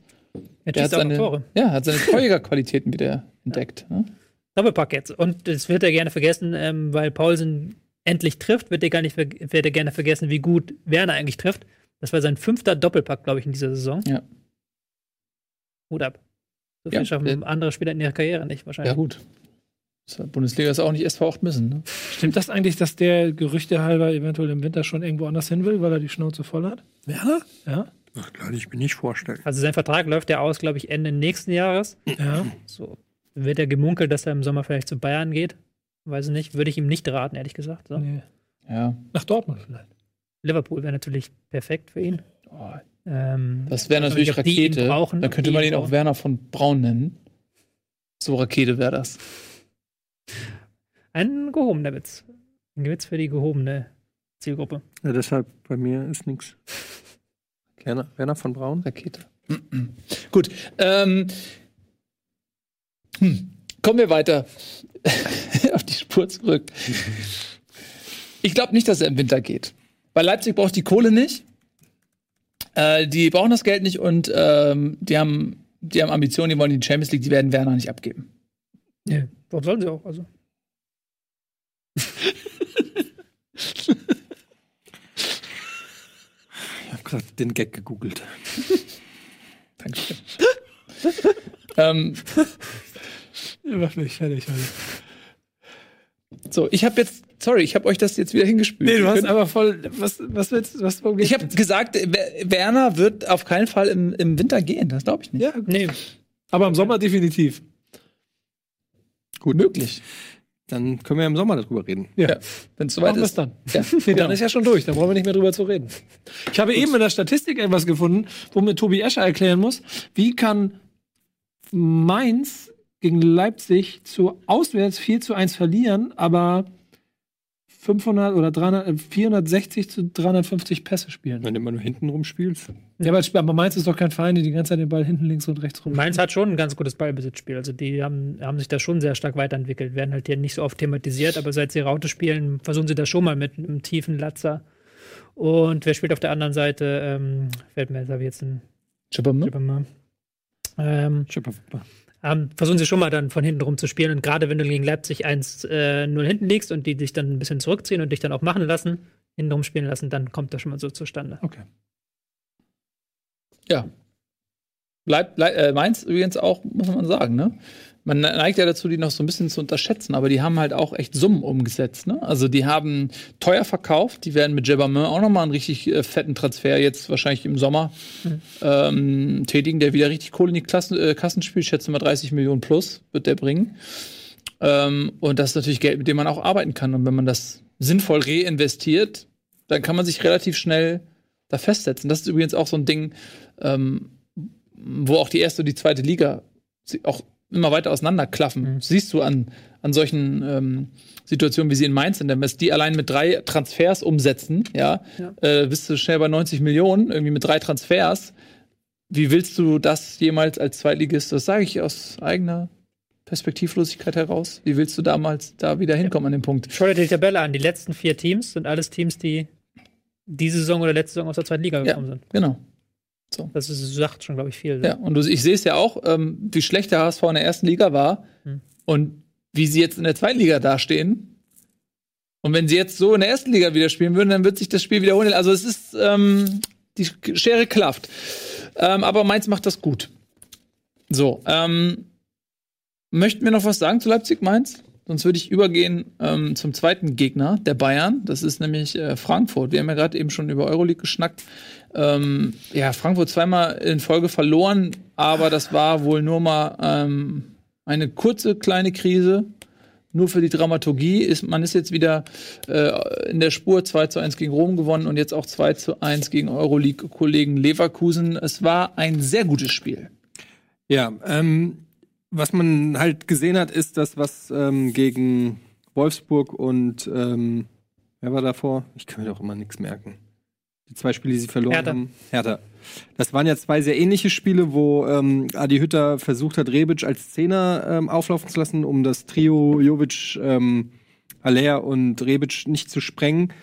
Und das hat nicht so funktioniert. Dazu muss man sagen, dass äh, Gacinovic ähm, dann auch in, in Lazio äh, ein Tor geschossen hat, einen super vorbereitet und generell sich in sehr guter Form präsentiert hat. Und das war, glaube ich, dann auch der gewinnbringende Move, ihn wieder hinter die Spitzen zu äh, stellen. Und äh, der Leidtragende war in dem Fall Jovic, der von der Bank kam, so wie am Anfang der Saison. Ist natürlich schwierig, so ein bisschen wie bei Dortmund mit Alca Alcázar. Äh, Al Alcázar. Alcacer, ähm, dass du so einen Top-Spieler eigentlich schwer vermittelbar den auf die Bank zu setzen, aber da musst du dich einfach dann fürs große Ganze entscheiden und das hat geklappt. Ich muss sagen, das war ein richtig geiles Spiel, weil beide mit offenem Visier gespielt haben, beide sich gesagt haben, ja okay, mal gucken, wer hier diesen Schlagabtausch am Ende gewinnt. Ähm, ich muss sagen, die Schiri-Leistung fand ich unterirdisch. Ich bin natürlich subjektiv, aber äh, ich fand die schon in den letzten Spielen fand ich die schon arg schlecht gegen die Eintracht gepfiffen. Ist- Ich sag's aus meiner Sicht, ich weiß, jetzt krieg ich wieder Hate. Äh, äh, Fickt euch, Alter, ernsthaft. Ich, ich sehe es einfach so. Ähm, und, und dass der Felix Brüch das noch unterboten hat, also er hat wirklich jeden Scheiß bei der Eintracht ähm, gepfiffen und mit Gelb. Ähm, wir hatten am Ende irgendwie die erste gelbe Karte für, für Leverkusen gab es, glaube ich, in der 81. Minute. Da hatte die Eintracht schon sechs gelbe Karten, wo wirklich, du kannst ja sagen, okay, dafür gibt's Geld, aber es gab wirklich Fouls auf der anderen Seite, die mindestens genauso äh, waren, die auch hätten Gelb geben müssen. Das nun mal so am Rande. Aber die Eintracht hat auch gekratzt und gebissen. Ähm, hat, gibt's kannst aber auch Gelb. Ähm, ja, gut, dafür gibt's dann Gelb. Ähm, und er hat wirklich den Kampf angenommen, hat, hat wirklich Leverkusen niedergekämpft. Die, in der ersten Halbzeit, meiner Meinung nach, war Leverkusen ein bisschen besser als die Eintracht. In der zweiten Halbzeit war die Eintracht deutlich besser als Leverkusen, hatte viele, viele Chancen und äh, hat ein richtig gutes Spiel abgeliefert. Und ähm, ja, das ist meine Analyse.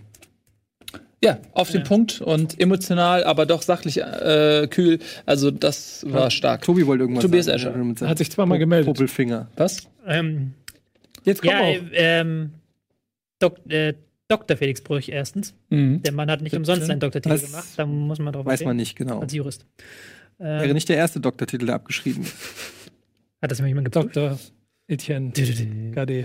Ähm, zweitens, ja, stimme ich dir einerseits zu, dass Leverkusen, der hätte auch mal gelbe sehen können, aber Frankfurt hat schon sehr rabiat gespielt, als um das ähm, zum Abschluss zu bringen.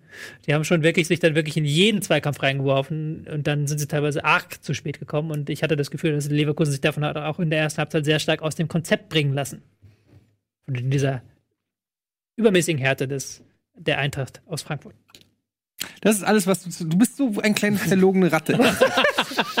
du erzählst mir hier seit drei Jahren was von geilem Pressing und so weiter und erzählst mir im Chat, wie geil es ist, der Eintracht zuzugucken. Und jetzt, das Einzige, was du hier rausarbeitest, sind irgendwelche Fouls. Hast du Alter, gesagt, wir haben ein alle? Pressing gespielt, das äh, vielleicht außer Dortmund kein anderer Verein momentan in der Bundesliga spielt. Die sind, obwohl sie am Donnerstag gespielt haben, sind die Leverkusen äh, auf den Füßen gestanden und zwar von der ersten bis zur letzten Minute hatten keine Chance hatte Leverkusen irgend mit ihren wirklich hervorragenden Fußballern irgendein Spiel aufzubauen, weil immer irgendein Frankfurter am Start war. Das Pressing war perfekt, Alter. Wann siehst du denn so einen Offensivfußball? Ja, Ja, sag es doch, ja, aber sag es doch auch mal anstatt, äh, die haben, äh, haben nur Ich habe mich nur auf das Immer so bezogen, was du gesagt hast. Bullshit, Du hast, ey. du hast Du machst auch Pressing gerade. Bist Ja, aber mich das nervt, dass immer, immer dieses, äh, du hast halt für hier. jeden Scheiß kann er sich begeistern, aber bei Ich der habe mich, Eintracht, kann mich darauf begeistern. ja, naja, bei, bei, ja, okay. Der begeistert sich für in Reihe aufgestellte Fußballspieler. Dr. Felix, ich wollte nur äh, Felix Brüch in Schutz nehmen, und, aber ich hab, Warum? Weil ich die Leistung von ihm nicht so schlecht fand, wie, wie Etienne sie gemacht hat. Das klang jetzt bei Etienne so, als hätte Felix Brüch das Ding verpfiffen. Dr. Felix Brüch aber du das Ding kennst- Er hat verpfiffen. einseitig gepfiffen und Brüch Er hatte vielleicht eine ein, zweimal, okay, hat er bei Ich Leverkusen verstehe, ich verstehe auch nicht, wieso du, wieso du von objektiver, kompetenter Berichterstattung reden kannst, wenn er über ein Frankfurt-Spiel redet. Vielleicht meinte ich das ja nicht ähm, Ernst. ernst. Nein, ich meinte das schon ernst. Wenn er, wenn er was kann, dann kann er über die Eintracht reden. Ja, genau. Und ich muss auch sagen, ich bin, ich bin auch ein noch größerer Fan davon geworden, ihm live im Stadion dabei zuzugucken, wie er die Sogar der Eintracht- Kicker, der dem eine Note 2,5 gegeben hat, schreibt, dafür nicht immer konsequent bei den persönlichen Strafen. Ja, was meint er wohl mit den persönlichen Ja, Strafen? dass Frankfurt noch ein paar mehr hätte gekriegt. Aber Note 2,5. Ja. Ja, Das wollte ich heraus. Also, da hat er nicht verpfiffen. Er hat, er hat es, er hat, wir haben ja auch gewonnen, abgesehen davon. Also er hat ja auch nicht das Spiel. Ich fand es einfach nur auffällig, dass es äh, äh, Situationen gab, wo er Aller hohes Bein gepfiffen hat, der niemanden getroffen hat, weil er da den Versuch des hohen Beins hat er unter Gelb gestellt. In einer anderen Situation kriegt Gacinovic das hohe Bein quasi in den Rücken und es gibt gar nichts. Aber Sinovic ist auch sehr klein. Also, Das stimmt. Ey, es hat einfach Das mal Bein war es hat nur einfach 40 Zentimeter über dem Boden. Die halbe Mannschaft hat gelb gekriegt, sehe ich gerade. was? Hat die halbe Mannschaft etwa auch Geld bekommen? Oder haben sie dafür zu wenig Werbung gemacht? Diese Frage klären wir, wenn wir wieder da sind, meine Damen und Herren. Bei Bundesliga, wir haben noch viel zu sagen, bleiben Sie dran.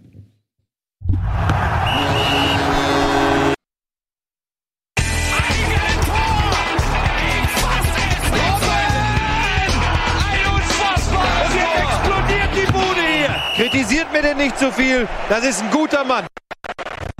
Ist damit auch Doktor Brüch gemeint? Das wissen wir nicht, ob er ein guter Mann ist. Etienne Gade und Tobias Escher sind unterschiedlicher Meinung. Aber man muss ja nicht immer einer Meinung sein. Ob das auch bei Augsburg-Schalke gilt, das erfahren wir jetzt.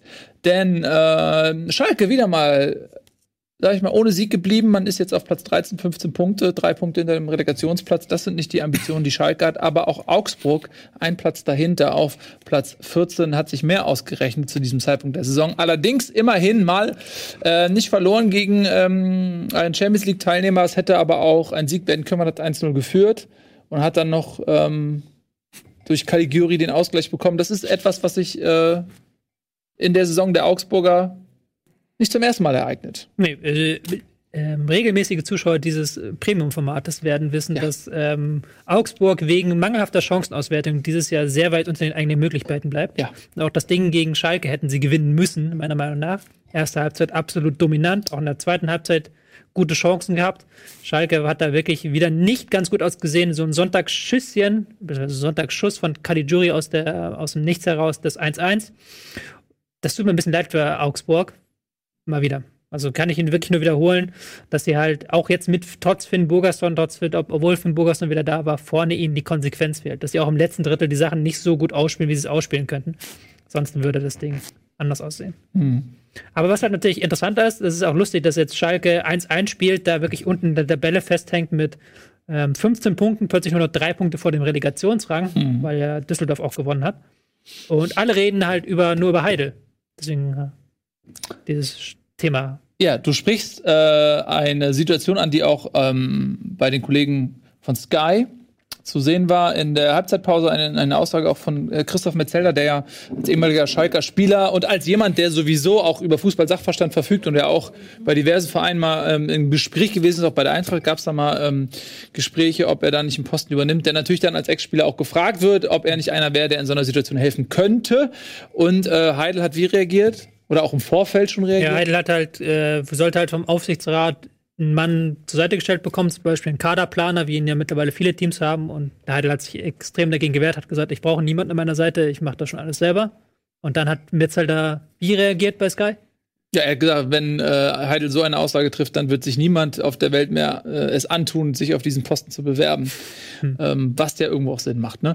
Äh, aber man, du sprichst es schon an, es ist Unruhe auf Schalke und die Frage ist ja immer auch, auf wen richtet sich so ein bisschen ähm, der Zorn? Und das war in der Vergangenheit ähm, wahrscheinlich eher nicht Heidel und Tedesco hat natürlich eine tolle Saison äh, im Rücken so und hat vor allen Dingen natürlich auch Trainer voraus, die ähm, gescheitert sind auf Schalke und bei Tedesco war man sich einig, okay, an dem Jungen halten wir jetzt mal fest und jetzt steht Heidel in der Kritik. Irgendwer muss ja in der Kritik stehen. Finde ich halt spannend, dass, dass Ja. wenn jetzt so Tedesco rausnimmt aus der Schusslinie, obwohl die Mannschaft halt offensiv wirklich sehr wenige Ideen hat und das dann auch bei dem Kader vielleicht auch ein bisschen ein Trainerding ist. Ähm, andererseits wird halt für Heidel, also für seine Kaderpolitik, was man dann auch wieder verstehen kann. Weiß man aber nicht, ob das jetzt, zum Beispiel im Sturm sind ja viele Probleme auch wegen den Verletzungen einfach da. Also, sie Mhm. haben ja eigentlich gute Stürmer gekauft. U zum Beispiel zu kaufen, fand ich immer noch eine gute Entscheidung. Eine gute Entscheidung. Eine gute Entscheidung.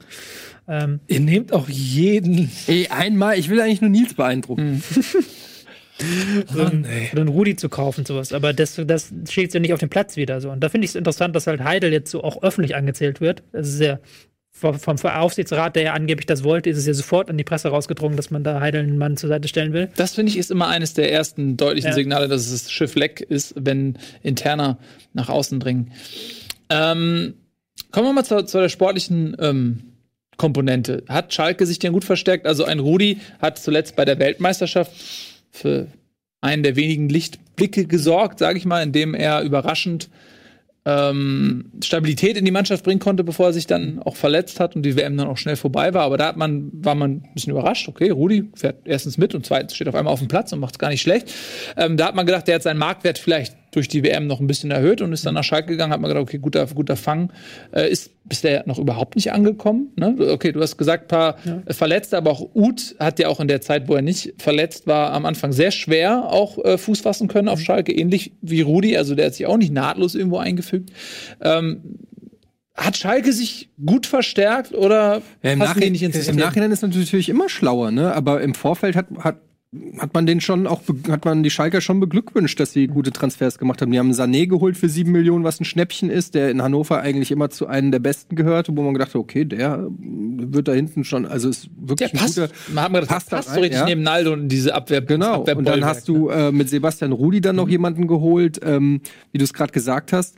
Ähm, Mascarell kann man streiten, 10 Millionen. Ähm, der hatte schon ein bisschen einen Hype, finde ich, äh, weil er hat jetzt ja zum Beispiel in der erfolgreichen Saison ähm, beim Pokalsieg hat er ja kaum gespielt bei der Eintracht, weil er quasi nur verletzt war, ist dann zurückgekommen, hat dann zwei, drei gute Spiele gespielt, hat schnell so einen Hype gekriegt, fand ich ein bisschen übertrieben, muss ich ganz ehrlich sagen, weil ich glaube, dass der schon was kann, aber ähm, 10 Millionen ist ja auch ist dann schon auch viel, gerade für einen verletzungsanfälligen Spieler. Sieht man ja auch. Er ist bislang nur durch Verletzungen eigentlich aufgefallen. Und bei Rudi, ich finde, ist es halt wirklich so ein Ding.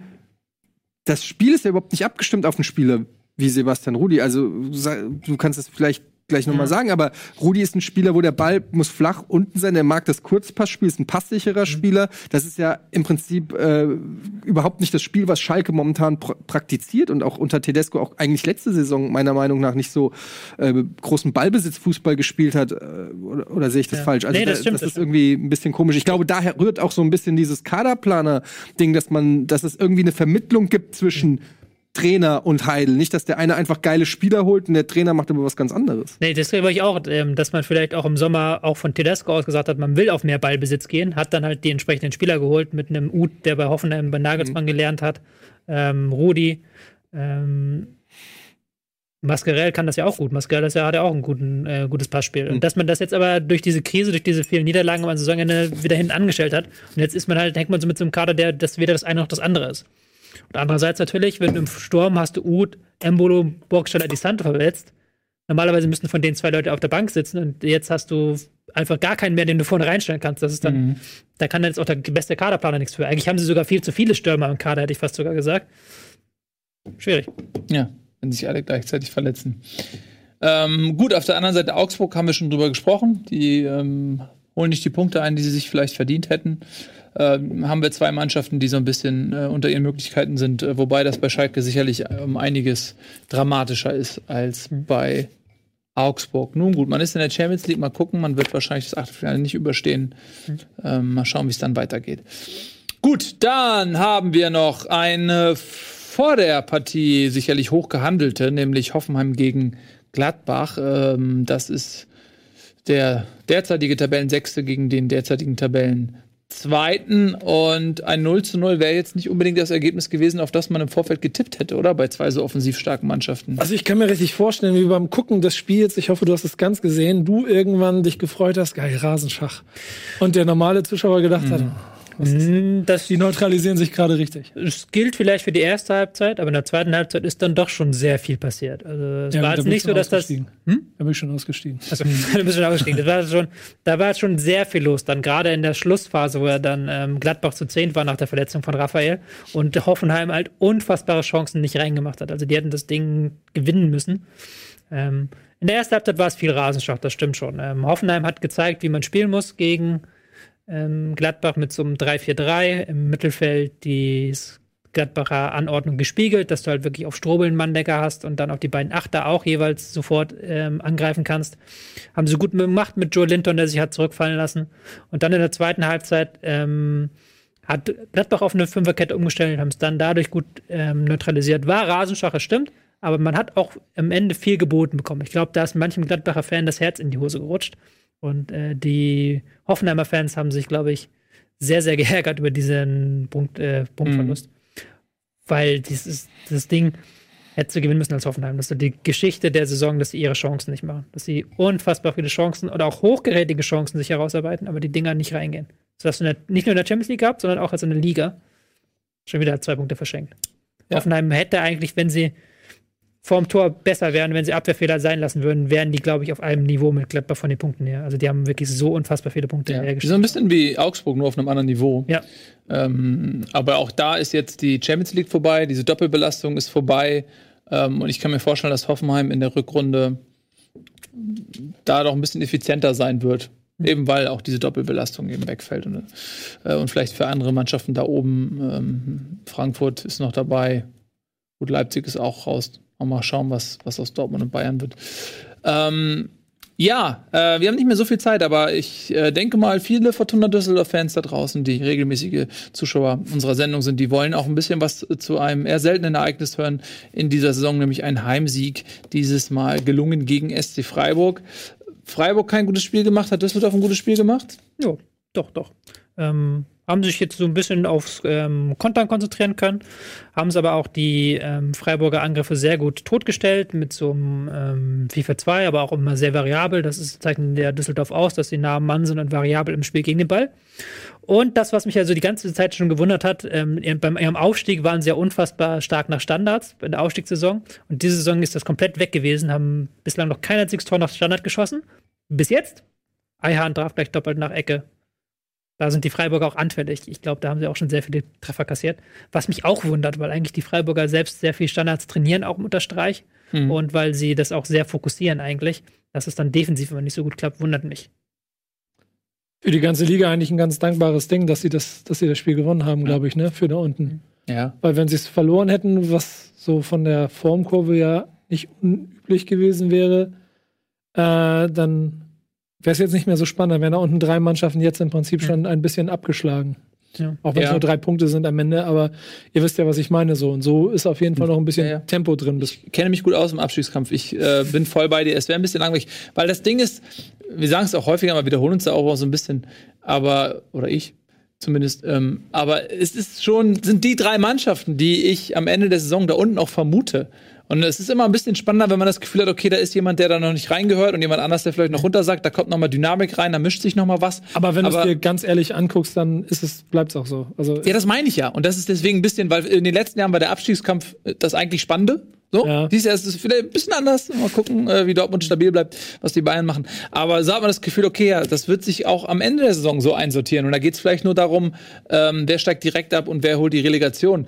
Ähm, denn, da kommen wir gleich zu dem Spiel, nehme ich schon mal vorweg, Stuttgart gewinnt ja auch. Und da wissen wir ja alle, es liegt ja nur an der mangelnden Fitness. Und da wird ja ähm, Weinziel in der Rückrunde fleißig Fitness trainieren, sodass Stuttgart sich dann auch aus der Gefahrenzone laufen wird. Und Augsburg und Schalke haben wir auch drüber gesprochen, ähm, unterperformen so krass, dass sie in der Rückrunde gar nicht mehr weiter unterperformen können, sodass die auch schon rauszurechnen sind. So, und Freiburg retten sich eh irgendwie. Und dann kommt schon wieder Leverkusen. Da wollen wir nicht allen Ernstes sagen, dass die irgendwie noch mit dem Abstieg was zu tun haben. Jetzt, warte, jetzt kommt's. Ich sag, Düsseldorf steigt nicht ab. Wer bleibt jetzt noch übrig? Niemand steigt ab dieses Jahr. Pech für HSV in Köln. Trotz sehr guter Zweitligasaison Nee, ich glaube der auch. Zweitliga Aber ich glaube auch, dass Düsseldorf am ehesten der Re Relegationskandidat ist. Ähm, aber Hannover 96. Ja, mal gucken. Auch da weiß man nicht, was, was da im Winter passiert. Aber ich denke, Nee, dazu, ist dazu das, müssen sie ja, ich glaube, bei Hannover 96, also guck mal, wenn du die, die drei Mannschaften mal Dennis anguckst. Diekmeyer auf dem Markt. Ja, War schon sehr lange, allerdings. genau. Ja, äh, ja da gibt es noch ein paar, die gleich auf dem Markt sind, die beim HSV ab weggegangen sind. Ähm, aber ähm, worauf ich hinaus wollte, ist, dass bei, bei dem Verein ja ähm, der, es genug Nebenkriegsschauplätze gibt, die die ganze Zeit dafür sorgen, dass das auch vom einzigen Spiel weg, Ja. weggede- weggelenkt Man wird. sagt nicht umsonst der kleine HSV. Genau. Ja. Während ich bei Düsseldorf schon auch so das Gefühl habe, als ob die, also dank, mindestens dank Trainer genau wissen, was sie machen, was sie vorhaben und dankbar für jedes Spiel sind. Und Ich empfinde das auch so. Ich empfinde äh, Düsseldorf nämlich als sehr stabil im Inneren. ja, genau. dass die äh, ihre eigenen Stärken ganz klar einschätzen können und jetzt auch nicht anfangen, panisch zu werden, weil für Düsseldorf wäre der, der Klassenerhalt eine große Überraschung und ein großer Erfolg, aber nichts, was man mal, ähm, sag ich mal, als Saisonziel, natürlich ist das ja der, das mindeste Saisonziel, was man ausgeben muss, ähm, aber ich glaube, man ist sich schon den, der eigenen Limitierung ganz klar bewusst, auch in der Führungsetage. Und das hilft, die Situation zu entschärfen. Vor allen Dingen, weil du, wenn du mal darauf guckst, dann ist es ja dieses Jahr trotzdem wieder aus der zweiten Liga heraus. Also 16. in der Bundesliga werden, ist wahrscheinlich wie ein halber Klassenerhalt. Ja. Ja. Ja. Wolltest du was sagen dazu? Oder du Ja. kennst dich in der zweiten Liga noch nicht aus? Da Nö, können ich- eher, da können eher Nee, wir das- beide uns ein Nee, bisschen das. Schneide. nee, ich wollte nur mal kurz auf Düsseldorf einlenken, Ja. weil ich ja nochmal auf Kickbase ja mit einem Auge schiele. Ja. Mhm. So. Jetzt natürlich Kaufempfehlung für Kahn Eihahn, Ja. der wo- zwei Tore gemacht Hat zwei Tore gemacht, muss man aber sagen, war auch der Unglücksrabe in den vergangenen Partien. Ja, und Kannst hat mal die, guck dir mal die Scores an, würde mich mal interessieren. Die Punkte, wie- ja, ja. Ja, guck mal, also sagen wir so, davor lief es eher so. Davor lief es eher so Gusemi, aber am Anfang der Saison war auch gut. War jetzt für 500.000 auf dem Transfermarkt bei uns. Äh, hat jetzt schon einen Marktwert von 1,3 Millionen. Wer hat ihn denn gekauft? Hat ihn noch keiner? Ja, ratet mal, wer hat ihn wohl gekauft? Tobias und Ich habe ihn nicht bekommen. Schlenzen ja, und Schlenzen und Partner. Albrecht hat natürlich hier für 2 Millionen sich das den gegönnt, den Jahren. Der ist wahrscheinlich nächste Woche 4 Millionen wert und dann wird er von Albrecht wieder verkauft. Albrecht, der seelenlose Mensch aus unserer Sales-Abteilung, Wirklich. So der das- halt die, der Menschen behandelt, als wären sie nur irgendwelche Punktelieferanten. Bei mir in der Mannschaft, ich halte noch an den Spielern fest, du auch. Ihr macht Es gibt, zumindest eine, es gibt zumindest bei jedem, der so ein Kicker-Manager-Spiel spielt, gibt es auch irgendwo immer eine emotionale Bindung zu den Spielern, die man kauft. Bei ihm und nicht. verkauft. Außer bei bei ihm, außer bei Albrecht. Bei Albrecht sieht gar, der sieht keine Namen, der sieht keine Gesichter, der sieht einfach nur Zahlen, wie so ein, wie so ein, wie so ein Schwein. Ich guck mal, ich guck mal auf seine Mannschaft, dann, dann werdet ihr schon äh, das Weinen bekommen. Seine Mannschaft ist 283 Millionen wert. Ja, das ist echt, Das das ist echt eine Frechheit. ist echt eine Frechheit. Wir haben mit 100 Millionen, glaube ich, angefangen. Das ist der übrigens Meine der, Mannschaft ist 92. das ist der dritte Fußballmanager, bei dem er das macht. Er hat beim Kicker-Manager gemacht, er hat es bei Communio gemacht, jetzt macht er es bei Kickbase. Er Wir besitzt, müssen den Mann stoppen. der besitzt Können wir können wir Gnabry, rausschmeißen, Marco Reus, Sebastian Aller, Niklas Süle, Gilavogi, Peter Gulaschi, Davy Selke, Toro Nariga, Rafinha, Grilic, Jerome Boateng. Die hat er alle, oder was? Ja, alle. Oh mein Gott. Die Ich bin aber, man muss auch fairerweise sagen, ich bin erst ab dem 10. Spieltag eingestiegen. Das erzählst du übrigens jede Woche. Das ist ja auch wahr. Und überleg mal, wie viele, Ja, und wie wir anderen sind am neunten. Spieltag. Hier das stimmt. 559 Punkte an diesem Spieltag gemacht. Schlenzen und Mirko zum Beispiel sind von Anfang an direkt steil gegangen.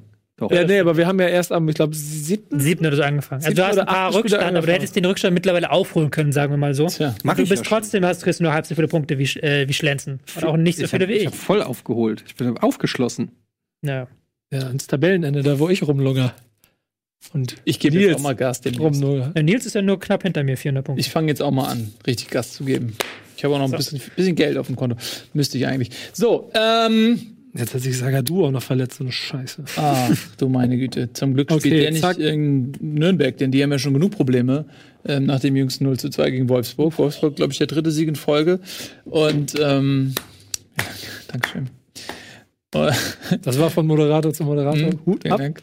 Der Und war sehr gut. Wolfsburg auf Platz 8 mit Tuchfühlung nach Europa und Nürnberg wir thematisieren das ja gerade mitten im Abstiegskampf. Da kabbeln sich die drei um den Platz 16. Aber auch das könnte dieses Jahr, denke ich, spannend werden. Ne? Also, weil, äh, wenn man guckt in der zweiten Liga, wer ist so Relegationskandidat? Da Neben, gibt es eigentlich nur zwei mittlerweile. naja, neben, gut, also die Saison ist noch lang. Neben den beiden Großen, die hoffentlich direkt hochgehen, ähm, hast du Union Berlin, die noch nicht ein Spiel verloren haben. Ich habe die live im Stadion gesehen in Hamburg. Also, es wird jetzt dieses Jahr vielleicht auch nicht so einfach. Ähm, Und der große FC St. Pauli. und der große FC St. Pauli. Stuttgart Hertha wird hier noch gewünscht. Die sind schon wieder sauer, dass wir darüber nicht reden. Aber da müssen die Hertha-Fans jetzt nicht beschweren nach dieser Leistung, oder? Ja, Die können sich ja freuen, dass wir heute mal die Hertha ausgelassen haben, nachdem wir vor Anfang der Saison, wo sie gut waren, haben wir so viel gesprochen. Jetzt, wo sie ähm, so ein 1-0 gegen Stuttgart herschenken, die in der zweiten Halbzeit ordentlich aufgedreht haben und dann nochmal Mhm. sich jetzt ihre Kraft besser aufgeteilt haben und in der zweiten Halbzeit dann Gas gegeben haben. Ähm, zwei Tore durch Mario Gomez. Ja. Wieder. Der, ähm, gut gesagt, die leben länger. Das der ist- hat, der hat ja ja. immer irgendwie in seinem Ding drin, so, so dass er irgendwie wochenlang nicht trifft und dann plötzlich puff, drei Spieltage, zwei Ja. Tore. Deswegen hatte ich den Chancentod auch vorher irgendwo verkauft. Also, Ja, die haben ihn immer mehr gekauft. wunderbar. Haben wir das auch geklärt? Ja, wichtig für, für, für Stuttgart dieser Ja. Sieg. Ähm, denn sonst wäre man jetzt mit elf Für Punkten noch tiefer vor drin. Für Also- Weinziel. Muss man auch dazu sagen, äh, vielleicht noch ein letzter Satz. Ähm, gegen Nürnberg und gegen Augsburg habe ich ja damals gesagt, die Sieger waren glücklich in der Weinziel. Jetzt fand ich schon, dass man so eine Weiterentwicklung sehen konnte, gerade in der zweiten Halbzeit. Erste Halbzeit war wieder grottig. Zweite Halbzeit dann, wo sie ordentlich Druck gemacht haben vorne, da fand ich schon, merkst du, da haben sie sich schon verdient, diese, das Ding rumzudrehen. Auch wenn Hertha in der ersten Halbzeit schon locker hätte 3-0 führen können, da waren sie wieder mit den Chancen sehr schludrig. So sieht es nämlich aus. So, äh, schludrig wird das äh, laufende Programm jetzt nicht mehr werden. Unser Programmbeauftragter Etienne Gade gibt euch jetzt einen Überblick, was euch in den kommenden Stunden an exquisitem Content Wir haben ein erwartet. fantastisches Programm. Äh, jetzt vor allen Dingen erstmal ähm, gleich äh, den Game Talk gucken. Game Talk Nummer 14 mit den Game Awards, wenn man so will. Mit dem Game, wie heißen sie? Golden Boys. Golden Boys. Den, Verteilt ihr auch so richtig so. ja, Ja, wer, es Golden gibt Boys. da, Da sehen wir da, sehen- Hintergrund. da sehen wir sie schon, die Golden Boys. Ähm, und auf dem ja. Tisch die Statuen. Versteht ihr? Ah, ja. Guck mal, wissen die, doch nicht auch noch. wissen die das eigentlich, dass wir den gerade beim und so die essen on air, der Sandro, ey. On Ja, die- air guck mal, essen. guck mal, weil, er, richtig- weil er nicht weiß, dass er drauf ist. Das das finde ich eigentlich richtig gut, dass die Guck, und Wirt erklärt ihm Und jetzt niemand, wird, irgendwas. niemand sagt ihm, und dass guck sie doch mal bitte, wie Ilias in seinem Handy Oh, jetzt, unfassbar, jetzt, diese mal. jungen Leute völlig Jetzt respektlos. checkt es Sandro, jetzt checkt es. Wirt, jetzt checkt es Ilias. Ach du Scheiße, wir sind schon die ganze Zeit drauf und sie reden mit uns. so, ihr seid gleich drauf, Ja. Jungs. Der äh, The Game Talk Awards wird sehr spannend. Im Anschluss gibt's Endgegner, eine neue Folge Ja. zum Thema Nintendo. Und da hat sich Fabian auf den äh, Thron gesessen, auf den, den ja im Prinzip Tobi schon beschmutzt hat. geräumt hast im Prinzip Ja. jetzt auch. Also äh, Fabian äh, als Nintendo-Experte, ich weiß gar nicht, gegen wen er antritt. Könnte, ich, hab, ich bin nicht angetreten und ich glaube, ich bin der Einzige, der eine Chance ge- Ach, da sehen wir es. Hier, Fabian gegen Gregor und Ilias. Ah, ja. ähm, und äh, heute Abend gibt's noch live Simon mit After Dark und Call of Cthulhu. ja, Call of Cthulhu. Das Äh, kann alles nicht mitteilen mit dem Donnerstag. Donnerstag um 17 Uhr Sind wir wieder eine hier. brandneue Folge Bundesliga. was? Englische Woche. Noch eine Folge Bundesliga in dieser Woche. Was habt ihr denn bitte schon für Schwein getankt am äh, heutigen Tag? Äh, Glückwunsch. ähm, Donnerstag, Folge Bundesliga für euch live. Äh, wir freuen uns, wir bereiten uns vor, wir sind topfit an diesem Tag. Äh, bis dahin, vielen lieben Dank euch, vielen lieben Dank euch. Tschüss und auf Wiedersehen. Rocket Beans ist cool. Tschüss.